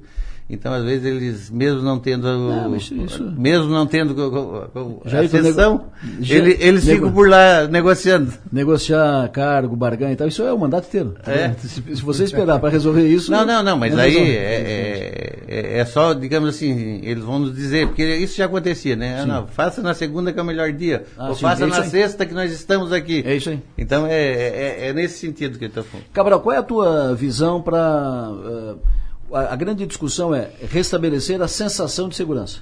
Né? Perfeito. Qual é a tua, a tua perspectiva? O que, que, tem que fazer, o que, que falta fazer, o que, que precisa fazer, o que está sendo feito para isso? Primeiro, o melhor local para debate disso tudo é, é GGIM. É. Eu acho que ali tu congrega todos os atores que podem fazer parte disso, em especial o Poder Público Municipal, o próprio Poder Judiciário que que às vezes eh, fica um pouco temeroso em participar, a gente vê alguma dificuldade às vezes de estar lá, mas a presença dele é, é fundamental, até para ele ouvir esses clamores né, em tempo real, vamos dizer assim, e para ele também apresentar as suas, as suas informações, porque às vezes faltam essas informações para o cidadão que, que faz esse tipo de análise. Então, o Ministério Público, as polícias, as comunidades através da União de Associações de Bairros, enfim, tem uma série de, de possibilidades e de atores importantes na melhoria da segurança pública. O trabalho das polícias, e eu vejo a Polícia Militar fazendo isso, vejo a Polícia Civil também fazendo, né, que é a questão da saturação em áreas de, de maior intensidade de, de, de crimes e a questão da presença para devolver ao cidadão um pouco de, de, sensação de segurança que ela é tão importante quanto a, a segurança propriamente dita, porque ela afasta o medo, quer dizer, afastando o medo do crime, isso também melhora bastante, reduz, impacta diretamente na redução da, da criminalidade. Os trabalhos de inteligência, investigação e, e a parte judiciária feita pela Polícia Civil ela também é fundamental. Tenho visto que isso tem sido intensificado até na, na própria na própria fala do delegado Ulisses há umas duas semanas aqui atrás, ele colocava essa, essa ideia. E aí, claro, o trabalho de continuidade do Ministério Público, do Poder Judiciário e do próprio sistema prisional que fazem parte daquilo que o Tenente Coronel Mário falou do ciclo de persecução penal, o ciclo de persecução criminal. Então isso, isso tem que que funcionar como engrenagem, isso tem que funcionar de forma redonda. E para isso, esses atores têm que conseguir é, esse espaço de conversa, esse espaço de fala, para que uma ou outra aresta que tenha no caminho possa ser, possa ser desfeita. E é lógico É que o trabalho em cima de efetivo policial, de tecnologia, o trabalho, esse é um trabalho constante, tem que estar o tempo todo atento, porque né, não, é, não é também muito razoável que nós tenhamos aí hoje um efetivo um pouco menor que o efetivo de 2003, que é sempre a minha referência. 2003 nós tínhamos aí 239 policiais, hoje, quase 20 anos depois, nós temos menos que isso. Então, basicamente isso, assim, de forma geral, é claro que cada, cada fala que eu fiz, cada detalhe que eu citei, demanda uma série de ramificações de outros detalhes para se discutir. É, e fique claro, já, já foi dito aqui, vou, vou, apenas recuperar. Não é apenas mais polícia na rua, mais viatura, mais equipamento que resolve. São necessários projetos diversos, projetos Bastante. vários, sociais, culturais, esportivos, que envolvam as pessoas e que ocupem os espaços. E replanejamento urbano. Naquela região do Pinheirinho, que o pessoal já está chamando de mini Cracolândia, ali não é só botar polícia. Ali tem que repensar o Exato. urbano ali, o planejamento urbano daquela região ali, tem que repensar. Oh, e, aí, e, aí, não temos uma, uma condição pior ali naquela região, porque nós temos o bairro da Juventude que acolhe muito e muita gente, exatamente fazendo esse trabalho que o Cabral fala, Isso. que é um, um, trabalho social, um trabalho de educação, um trabalho de inclusão na, na música, na cultura. Então, ele, então, grande parte disso que poderia estar ali está dentro do bairro da Juventude. Perfeito. Eu quero agradecer a presença de todos vocês aqui do Fred, que estava conosco por, por, telefone, e de todos vocês aqui, porque é preciso continuar falando. Preciso continuar falando. E não simplificar o assunto. Ah, bota mais polícia na rua que está resolvido. Não vai resolver. Simples, entendeu? Simples. Pode botar mais 200 aí que não resolve tudo. É preciso muito mais do que isso. Enquanto se pensar só de, simpl, de, de maneira simplista, é polícia e viatura. Não resolve. Tem que ampliar o leque e discutir todos esses projetos, ações preventivas e tal. Aí sim você vai ter uma solução encaminhada. Adelori, ainda nessa, nessa ideia de sensação de segurança pública, segurança pública e sensação são conceitos distintos. A sensação de segurança pública, isso eu já, já falei para você em particular e falo agora nesses microfones, perpassa pela imprensa responsável. Por isso eu lhe cumprimento pela, pela forma como conduz isso, porque a forma como a imprensa leva para a comunidade o que está sendo feito isso reflete, sem sombra de dúvida, no medo, na sensação de segurança ou insegurança. Nós nos colocamos sempre à disposição para trazer o que nós estamos fazendo. E acho que até um, é um dever meu e um direito do cidadão ser informado. Mas, como sempre digo, a imprensa é partícipe da segurança pública. Tamo junto. Conte conosco. Jailton, prazer ah, tê-lo conosco aqui. Prazer, e Adelor, é muito importante que a gente tem visto aí todas as brigas políticas, que o, a gente tem uma política de município, uma política de Estado e uma política de país para a segurança. A gente não pode ficar, cada vez que troca um governo, cada vez que troca um prefeito, cada vez que troca um presidente, as coisas mudarem, as leis mudarem, as coisas mudarem. É, para ter efetividade, as coisas têm que ter uma sequência lógica e uhum. uma evolução lógica. Então a gente, é isso que a gente quer com os nossos deputados também, que comece a pensar nisso e fazer lei para Estado, não é para partido e nem para determinado presidente. É lei federal para país, para que a gente possa ter uma sequência é, eficiente nas coisas acontecendo. Não para mandato, né? Coronel Cabral. Delor, parabéns, parabéns a ti, parabéns a Som Maior. Eu acho que toda solução começa em casa, toda solução começa no espaço local. E essa discussão no nosso espaço local, na nossa cidade, ela é muito importante. Se a gente quer conseguir construir soluções em termos de país, nós temos que começar no espaço local. Então, eu acho que isso faz com que a discussão tome corpo, né, o debate ele ganhe força e se chegue aí a, a melhoria, a mudança sempre para melhor. Todo debate, toda discussão sempre seja uma mudança para melhor. E vamos continuar falando. É preciso continuar falando. Isso não se resolve com duas conversas. É preciso continuar falando, avançando, para a gente vencer o medo. Você tem medo de quê? É natural termos alguns medos. O medo nos faz ter cautela, freia nossos impulsos e nos faz pensar melhor. Individualmente, o medo pode até ser bom, mas quando o medo se torna coletivo, é quando acende um sinal de alerta. Uma sociedade com medo fica paralisada, insegura, desconfiada. Ter medo nos afasta uns dos outros o crescimento recente dos casos de violência urbana faz acender esse alerta. Nossas comunidades esperam uma reação. Precisamos ampliar o debate e agir com determinação para que tenhamos de volta um dos nossos bens mais preciosos: a tranquilidade de ir e vir. O sul de Santa Catarina quer segurança. Uma campanha Som Maior Comunicação. Com apoio de Metropolitan Mall, Sublime Persianas, Triângulo Segurança, Giasse Supermercados, Satic. Depois do intervalo a gente fala de política. Vou conversar em seguida com a comissão que trata do desassoreamento do Rio Sangão. Eles têm dados importantes, dados que foram apurados. Uh, em seguida, eles virão aqui, no, eles estão, estão aqui já na, na Som Maior e virão aqui para o estúdio. Mas antes, é hora de falar de política. O Piara Bosque, alô, bom dia. Bom dia, Delor. Bom dia, ouvintes da Som Maior. Maga. Magali, Stopassoli, bom dia.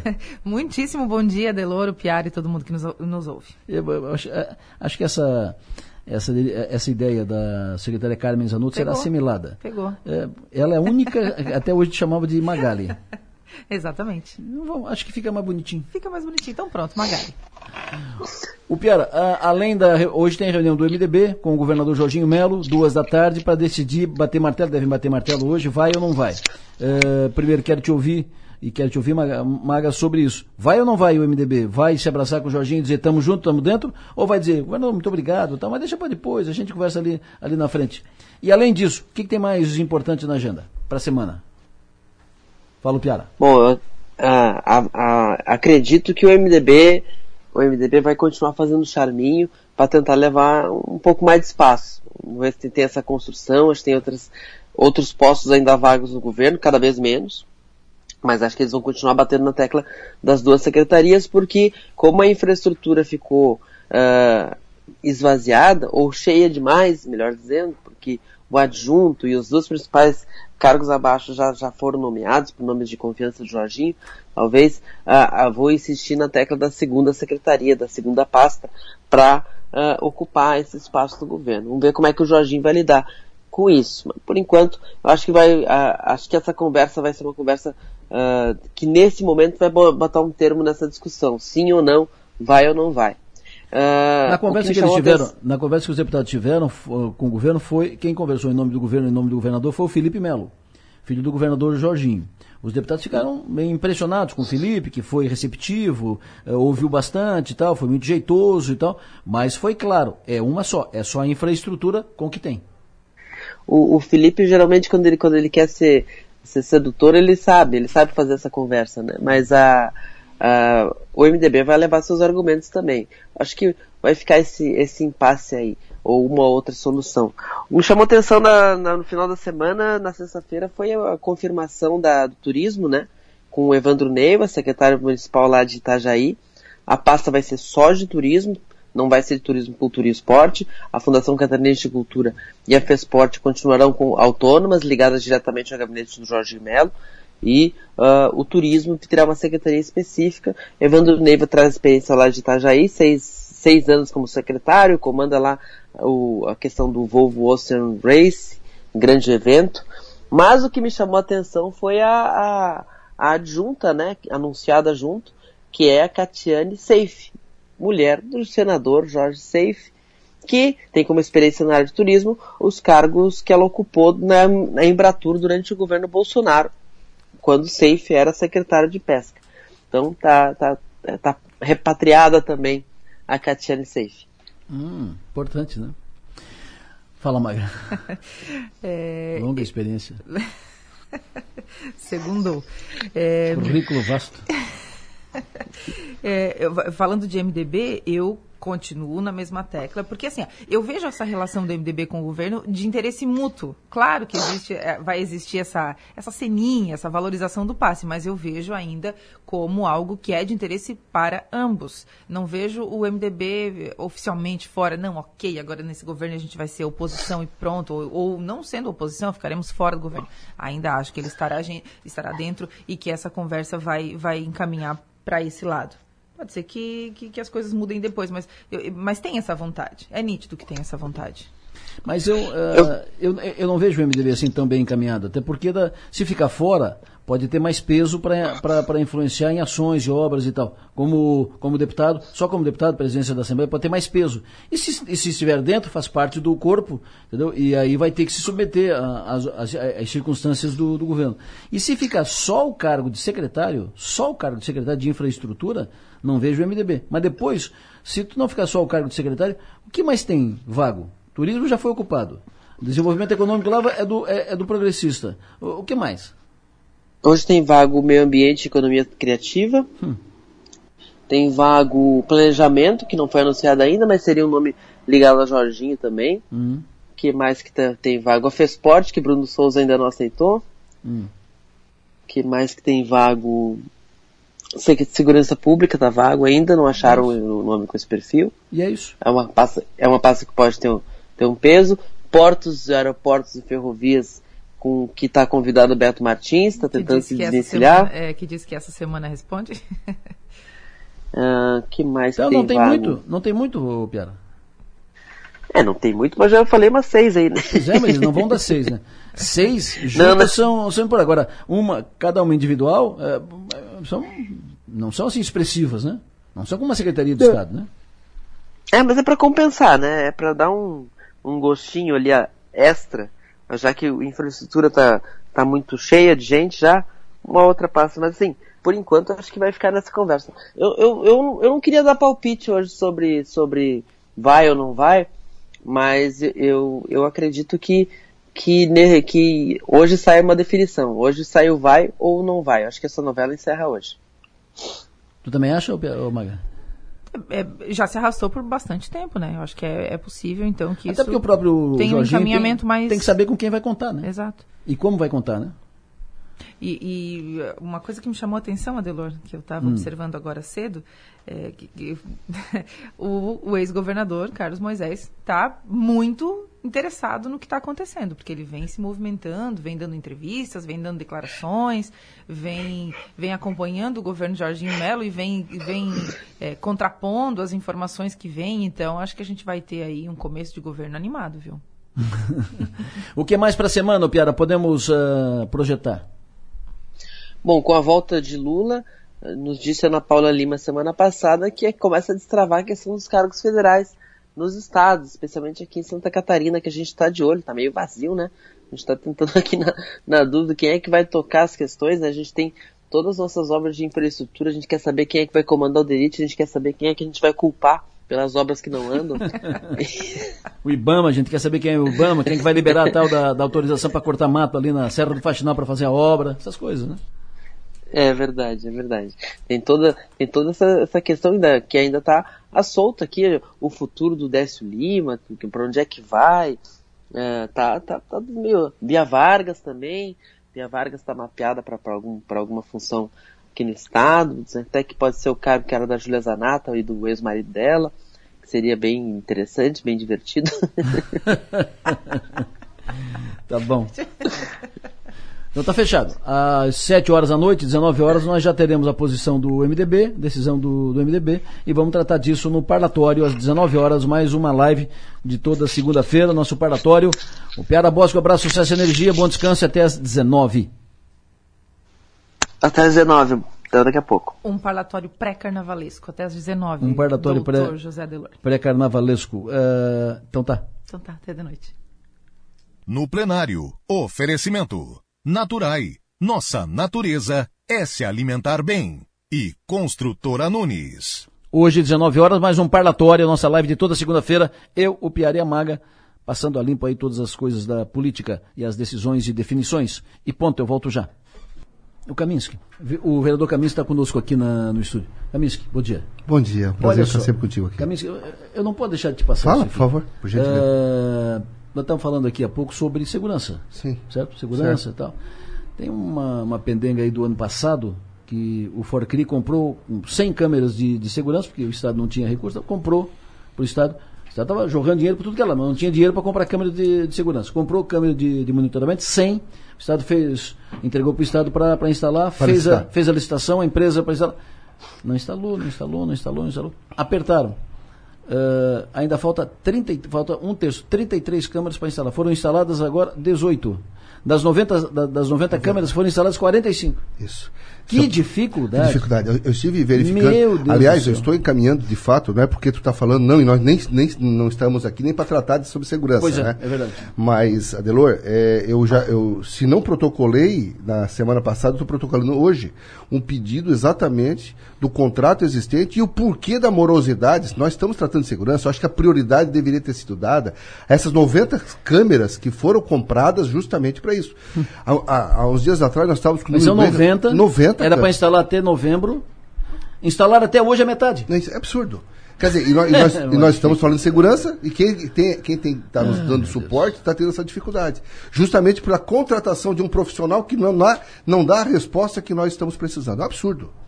Mas obrigado pela. pela... Não, eu, eu tu estava aqui e eu tinha que. Bom, estão aqui conosco no estúdio e nós vamos falar agora da, do desassoreamento do Rio Sangão.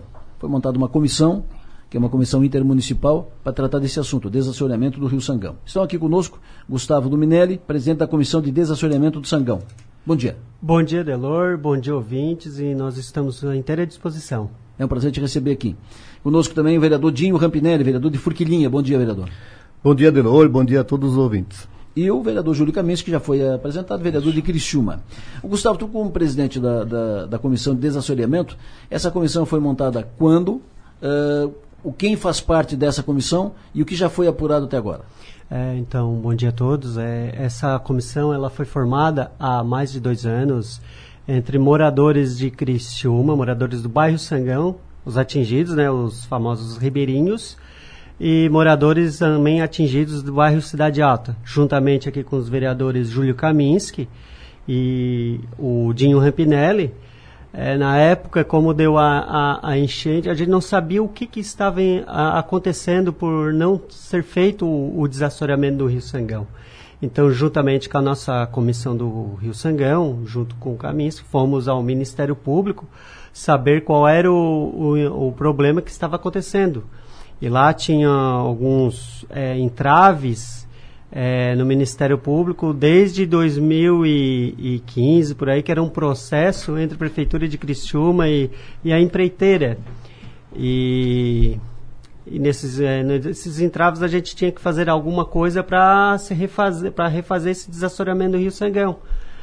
É, foi, foi feito uma. Foi feito um é, na Câmara de Vereadores lá um debate lá muito bom, é uma tribuna livre. Câmara de Forquilinha. De, é, também teve Criciúma e Forquilinha. Ok. Mas tudo começou em Forquilinha, no, no é, com o presidente do, é, da Cidade Alta, e lá começou a se debater sobre o desassoreamento do Rio Sangão, tanto que nós conseguimos é, juntar os três prefeitos é, para tentar resolver. É, tivemos uma reunião junto com o prefeito Clécio Salvaro, o Neguinho e o Brambila. Maracajá. Maracajá, junto com as defesas civis. E lá foi decidido que é, ia ser feito um documento da Defesa Civil emergencial é, para dar andamento é, no desassoramento do Rio Sangão. É, o prefeito Neguinho, a gente até princípio assim ficamos bem assim é, ficamos é, é, assim é, eufóricos no caso, porque ele estava tomando a frente para fazer o projeto e até então ele fez o projeto, ele foi encaminhado ao IMA no dia 30 de setembro do ano passado. Só que nós não sabíamos o que, como que estava o andamento desse projeto.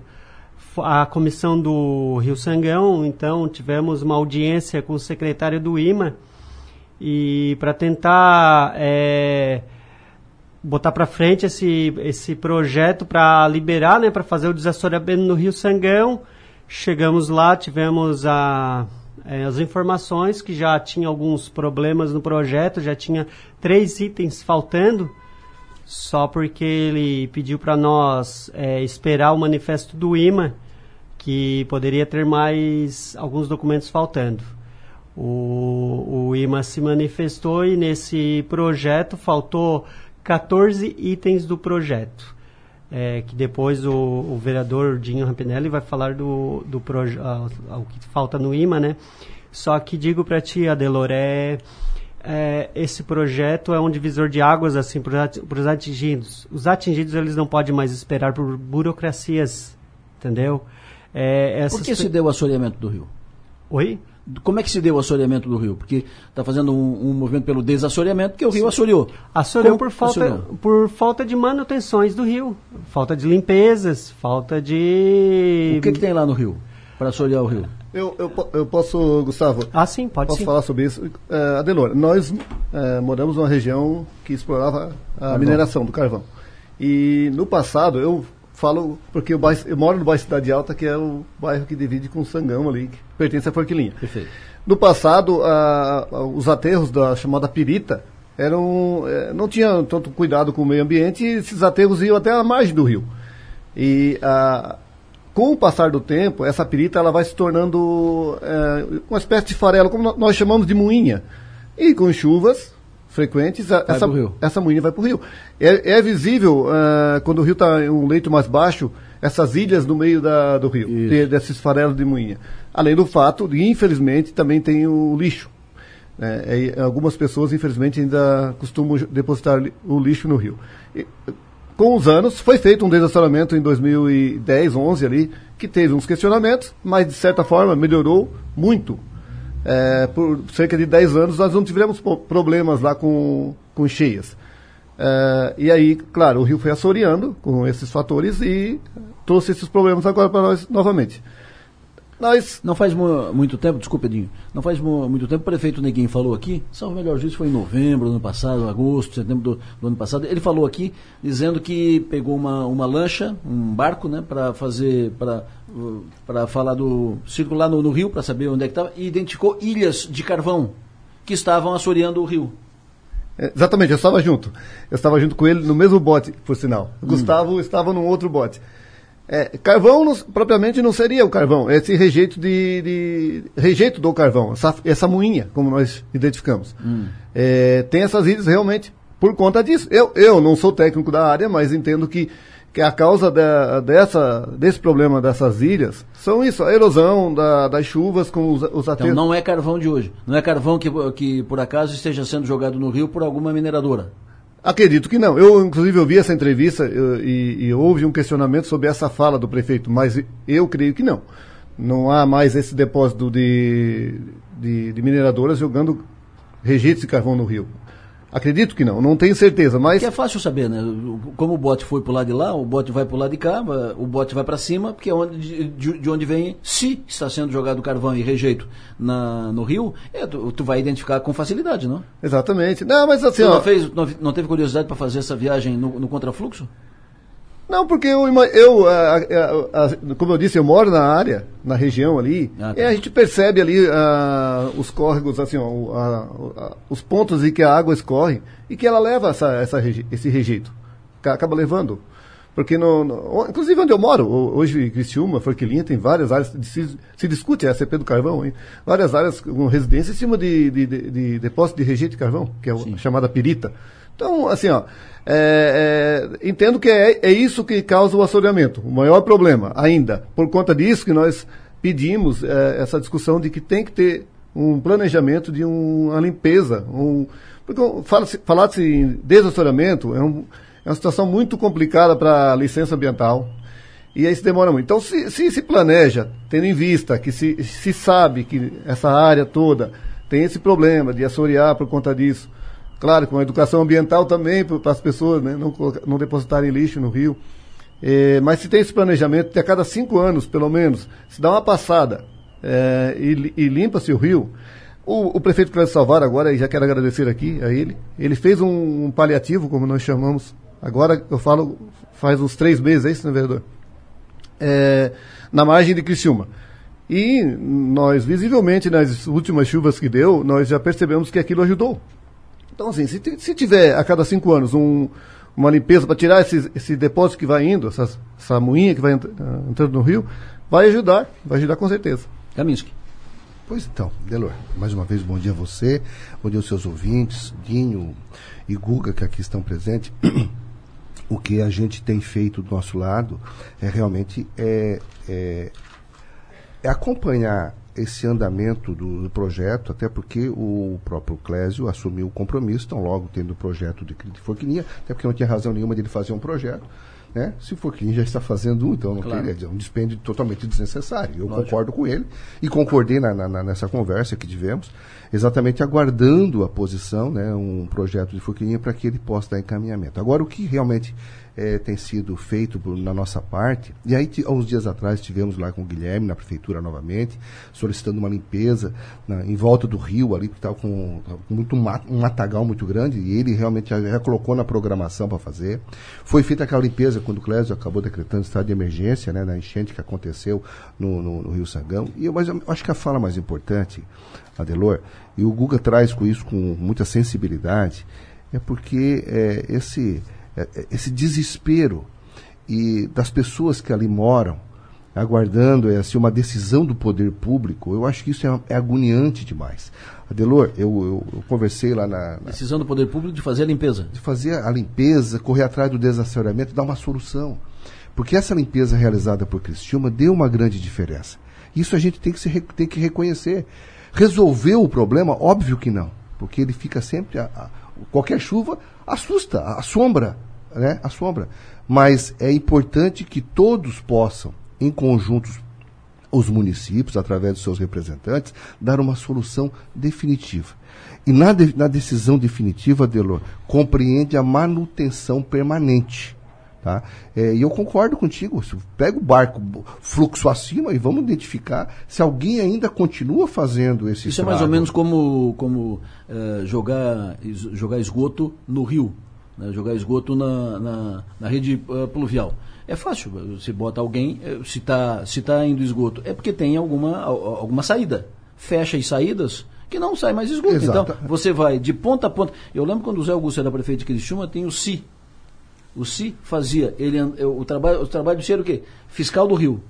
Ele entrava de, da ponta do rio até a outra ponta para fiscalizar o que, que tinha, se tinha, se tinha uh, saída nova, se tinha sujeira, se tinha isso e tal. Então, resol... naquela época resolveu, não tinha o canal auxiliar, mas não certo. teve mais inundação aqui no centro durante um bom tempo porque limpou o rio. Ele mantinha a limpeza do rio. Era mais, era mais fácil, o, rio, o riozinho que ele chama é riozinho, né?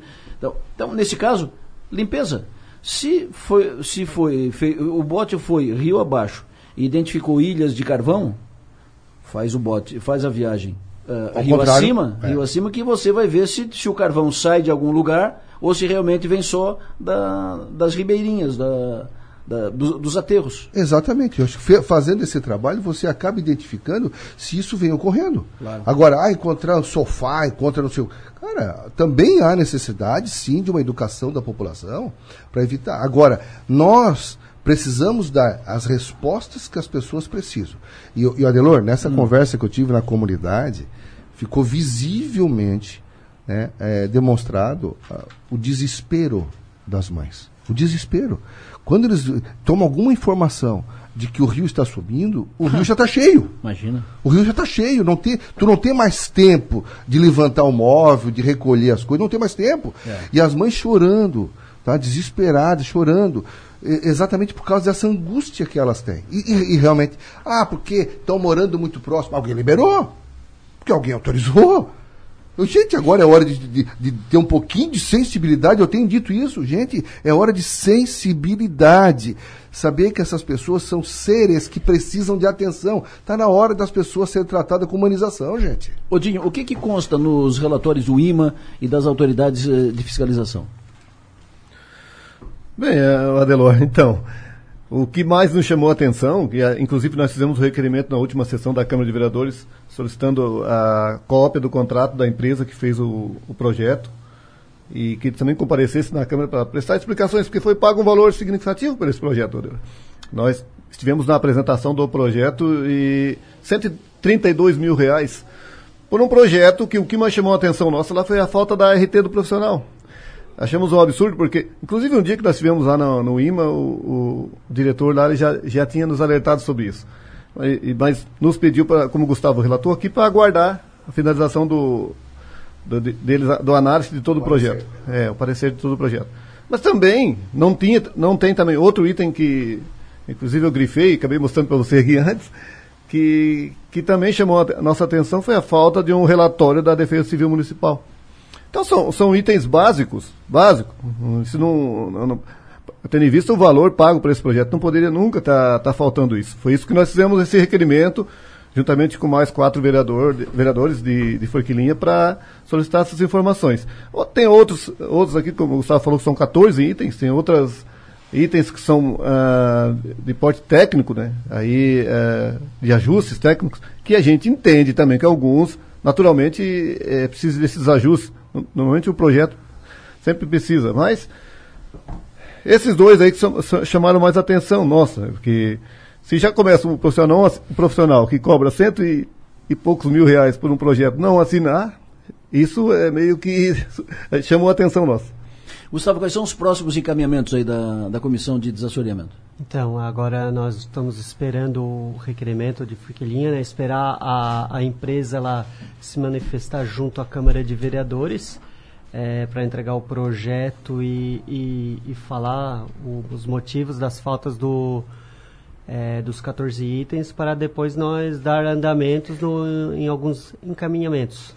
Gustavo, me permite? Sim. Cita também aquele trabalho que a gente fez com o secretário Tita, né, onde, onde nós estamos falando do piscinão da quarta linha, justamente para também dar uma desafogada, que precisa fazer mais um piscinão ali para poder desafogar. A limpeza que a gente fez, a solicitação, que já está, já, já está na programação para isso, acho que isso é importante, são encaminhamentos que você participou diretamente, eu acho que é importante você trazer isso também para discussão. Sim, até então, até, desculpa, eu a lembrança é, é a, o prefeito Clécio Salvaro ele falou que ele já estava fazendo um piscinão já na quarta linha.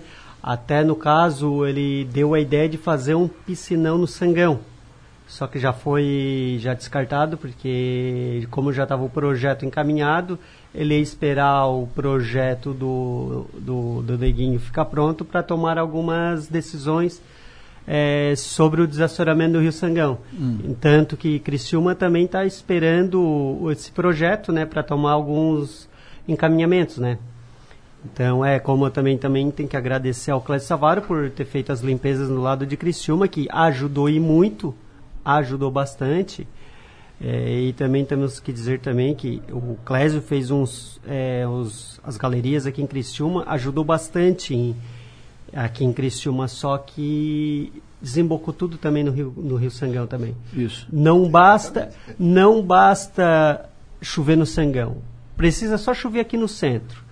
Não precisa chover no Sangão. Porque a água che agora chega mais rápido lá no, no Sangão, né? Até eu comentei com, com, com o Clésio para por que, que não começaram a, a, as obras de, é, de baixo para cima, do Sangão para cima para começar as galerias depois. Mas uhum. como engenheiro não sou, eu dei, eu dei a ideia. O, o correto seria, mas agora vamos esperar os, os andamentos, né?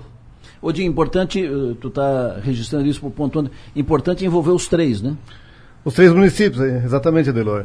Importante que Maracajá, Forquilinha e Criciúma estejam unidos nesse, nesse objetivo comum, né? Porque, como o Gustavo falou no início da conversa aqui, que né, em um determinado momento nós conseguimos essa uma reunião com os três prefeitos e nós saímos bem esperançosos daquela reunião com, com um desfecho positivo disso. Infelizmente, e eu digo infelizmente mesmo porque essa questão política acaba atrapalhando a, a algumas coisas e quem sofre com isso é as pessoas. Tá? Falo por, por minha conta mesmo, porque nós tivemos um embate lá na, na última, no, no, final, do, no início do ano aí na eleição da mesa diretora, que, a, que acabou e a, atrapalha, não por mim, né? a gente está aí para colaborar, mas a gente sente, tem esse sentimento que que aquilo, uh, um movimento que, não, que uma pessoa discorda, um outro prefeito também, uma palavra é, errada, às vezes, acaba prejudicando todo o processo. Então, é, fica o pedido aí para que os três prefeitos possam sentar novamente, e qualquer um do. pode ser agora em Criciúma, é, né, vereador Camis? É, e, e, que, e que nós possamos estar junto e, juntos e colaborar com, com o andamento desse projeto. É, e uma, uma informação importante que dada pelo vereador Kaminski e dada pelo Guga. É, não adianta só chover no Sangão para inundar no Sangão. Basta chover aqui em Criciúma que a água chega rápido lá. Porque agora desa- desassoreou, limpou pelo menos, não desassoreou tudo, mas limpou, fez a limpeza, então flui mais rápido, chega mais rápido lá, enche lá. É nítido isso. Nós percebemos. Aquela, na comunidade virou piscinão. Pois é. Na, na comunidade. Mas o Adelor. Porque sai daqui e vai para algum lugar. Vai tudo, vai- desemboca tudo ali. É. E aí quem paga essa conta são os moradores. É, é, protocolei na Câmara de Criciúma também, a gente vem conversando bastante sobre essa questão. Protocolei bastante também é, algumas, alguns, alguns pedidos de, de informações acerca do projeto para o município de Criciúma, né, para que ver se o Cri- Criciúma também, de alguma forma, possa estar nos ajudando a acelerar essa, essa discussão. Acabei de solicitar ah, alternativas, soluções e novas ações para o Rio Sangão, já está na Câmara, não sei se vai dar, vai dar tempo de ler, porque a pauta está tão extensa, o pessoal pegou um recesso e tem bastante coisa para ser discutida. Então já já está já tá protocolizado isso na, na casa, eh, buscando essas novas informações. E eu quero aproveitar também, Adelor, e mandar um abraço para o Claito Pacheco, que está nos acompanhando, é um ouvinte assíduo Oh. teu. Mandou mensagem, ó, botou um ouvido aqui de presente para mim aqui no celular, dizendo que está ligado na nossa, na nossa Show. conversa aqui, tá? Show de bola, show de bola. Muito obrigado pela presença de vocês aqui, foi um prazer recebê-los. Sempre à disposição aqui, próximos encaminhamentos, podem contar conosco para fazer vazão, contar, contar para as pessoas. Eu agradeço eh, a atenção aqui com, conosco, Adelor. Obrigado. E um abraço aos ouvintes.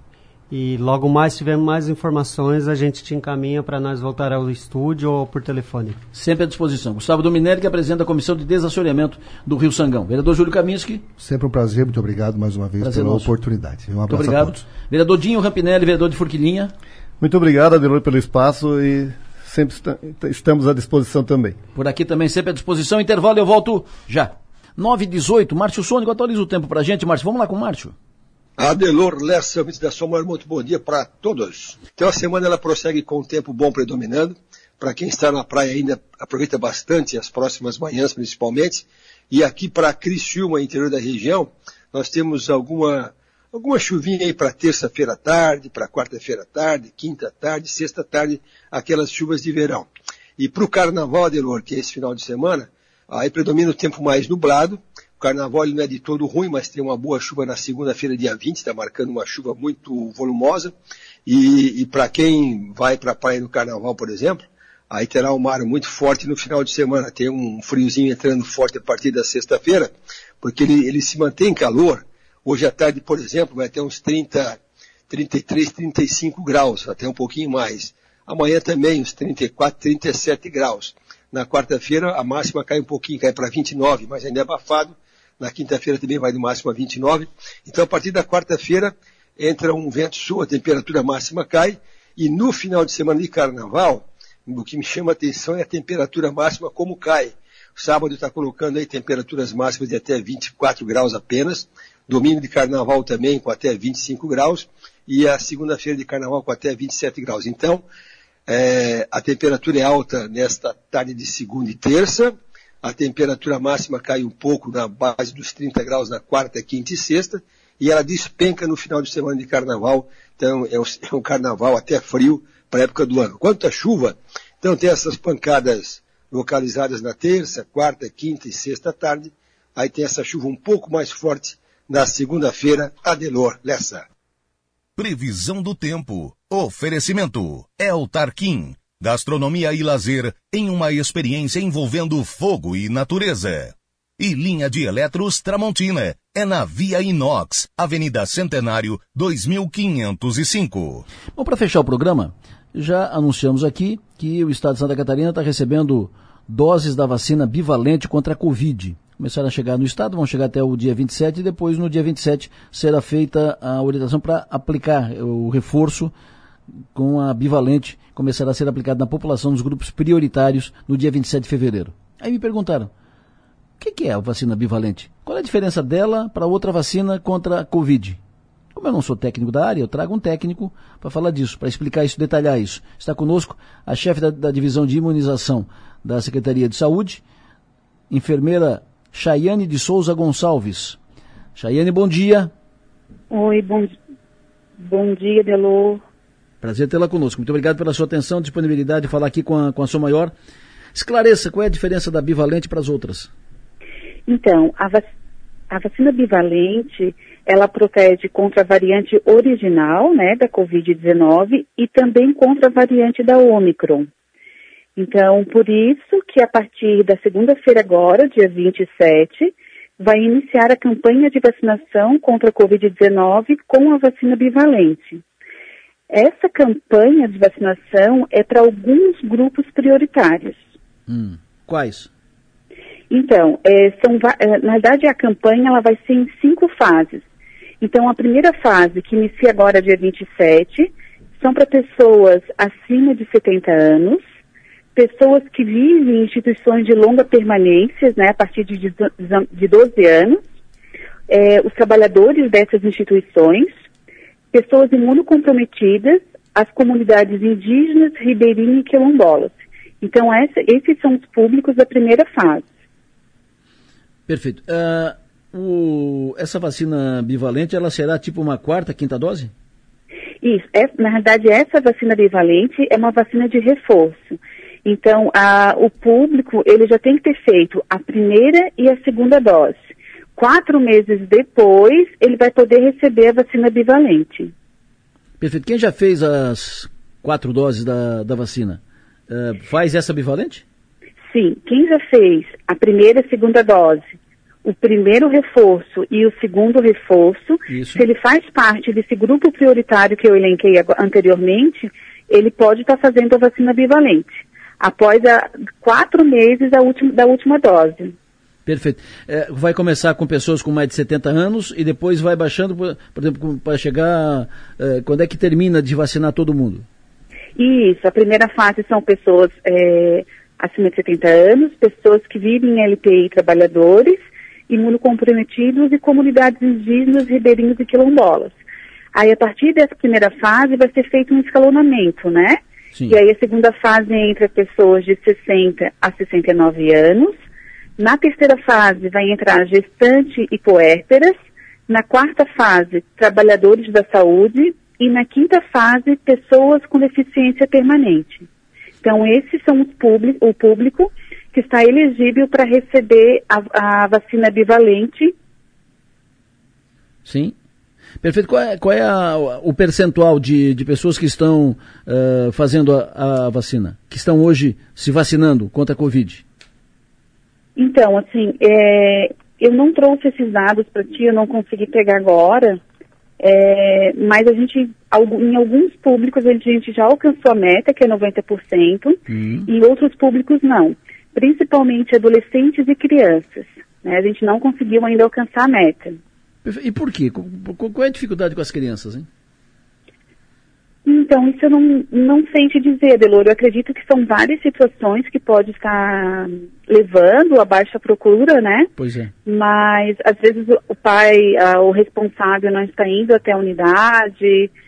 Então, isso são, são, várias, é, são várias causas que podem estar fazendo com que nós é, estamos com cobertura baixa para essa faixa etária.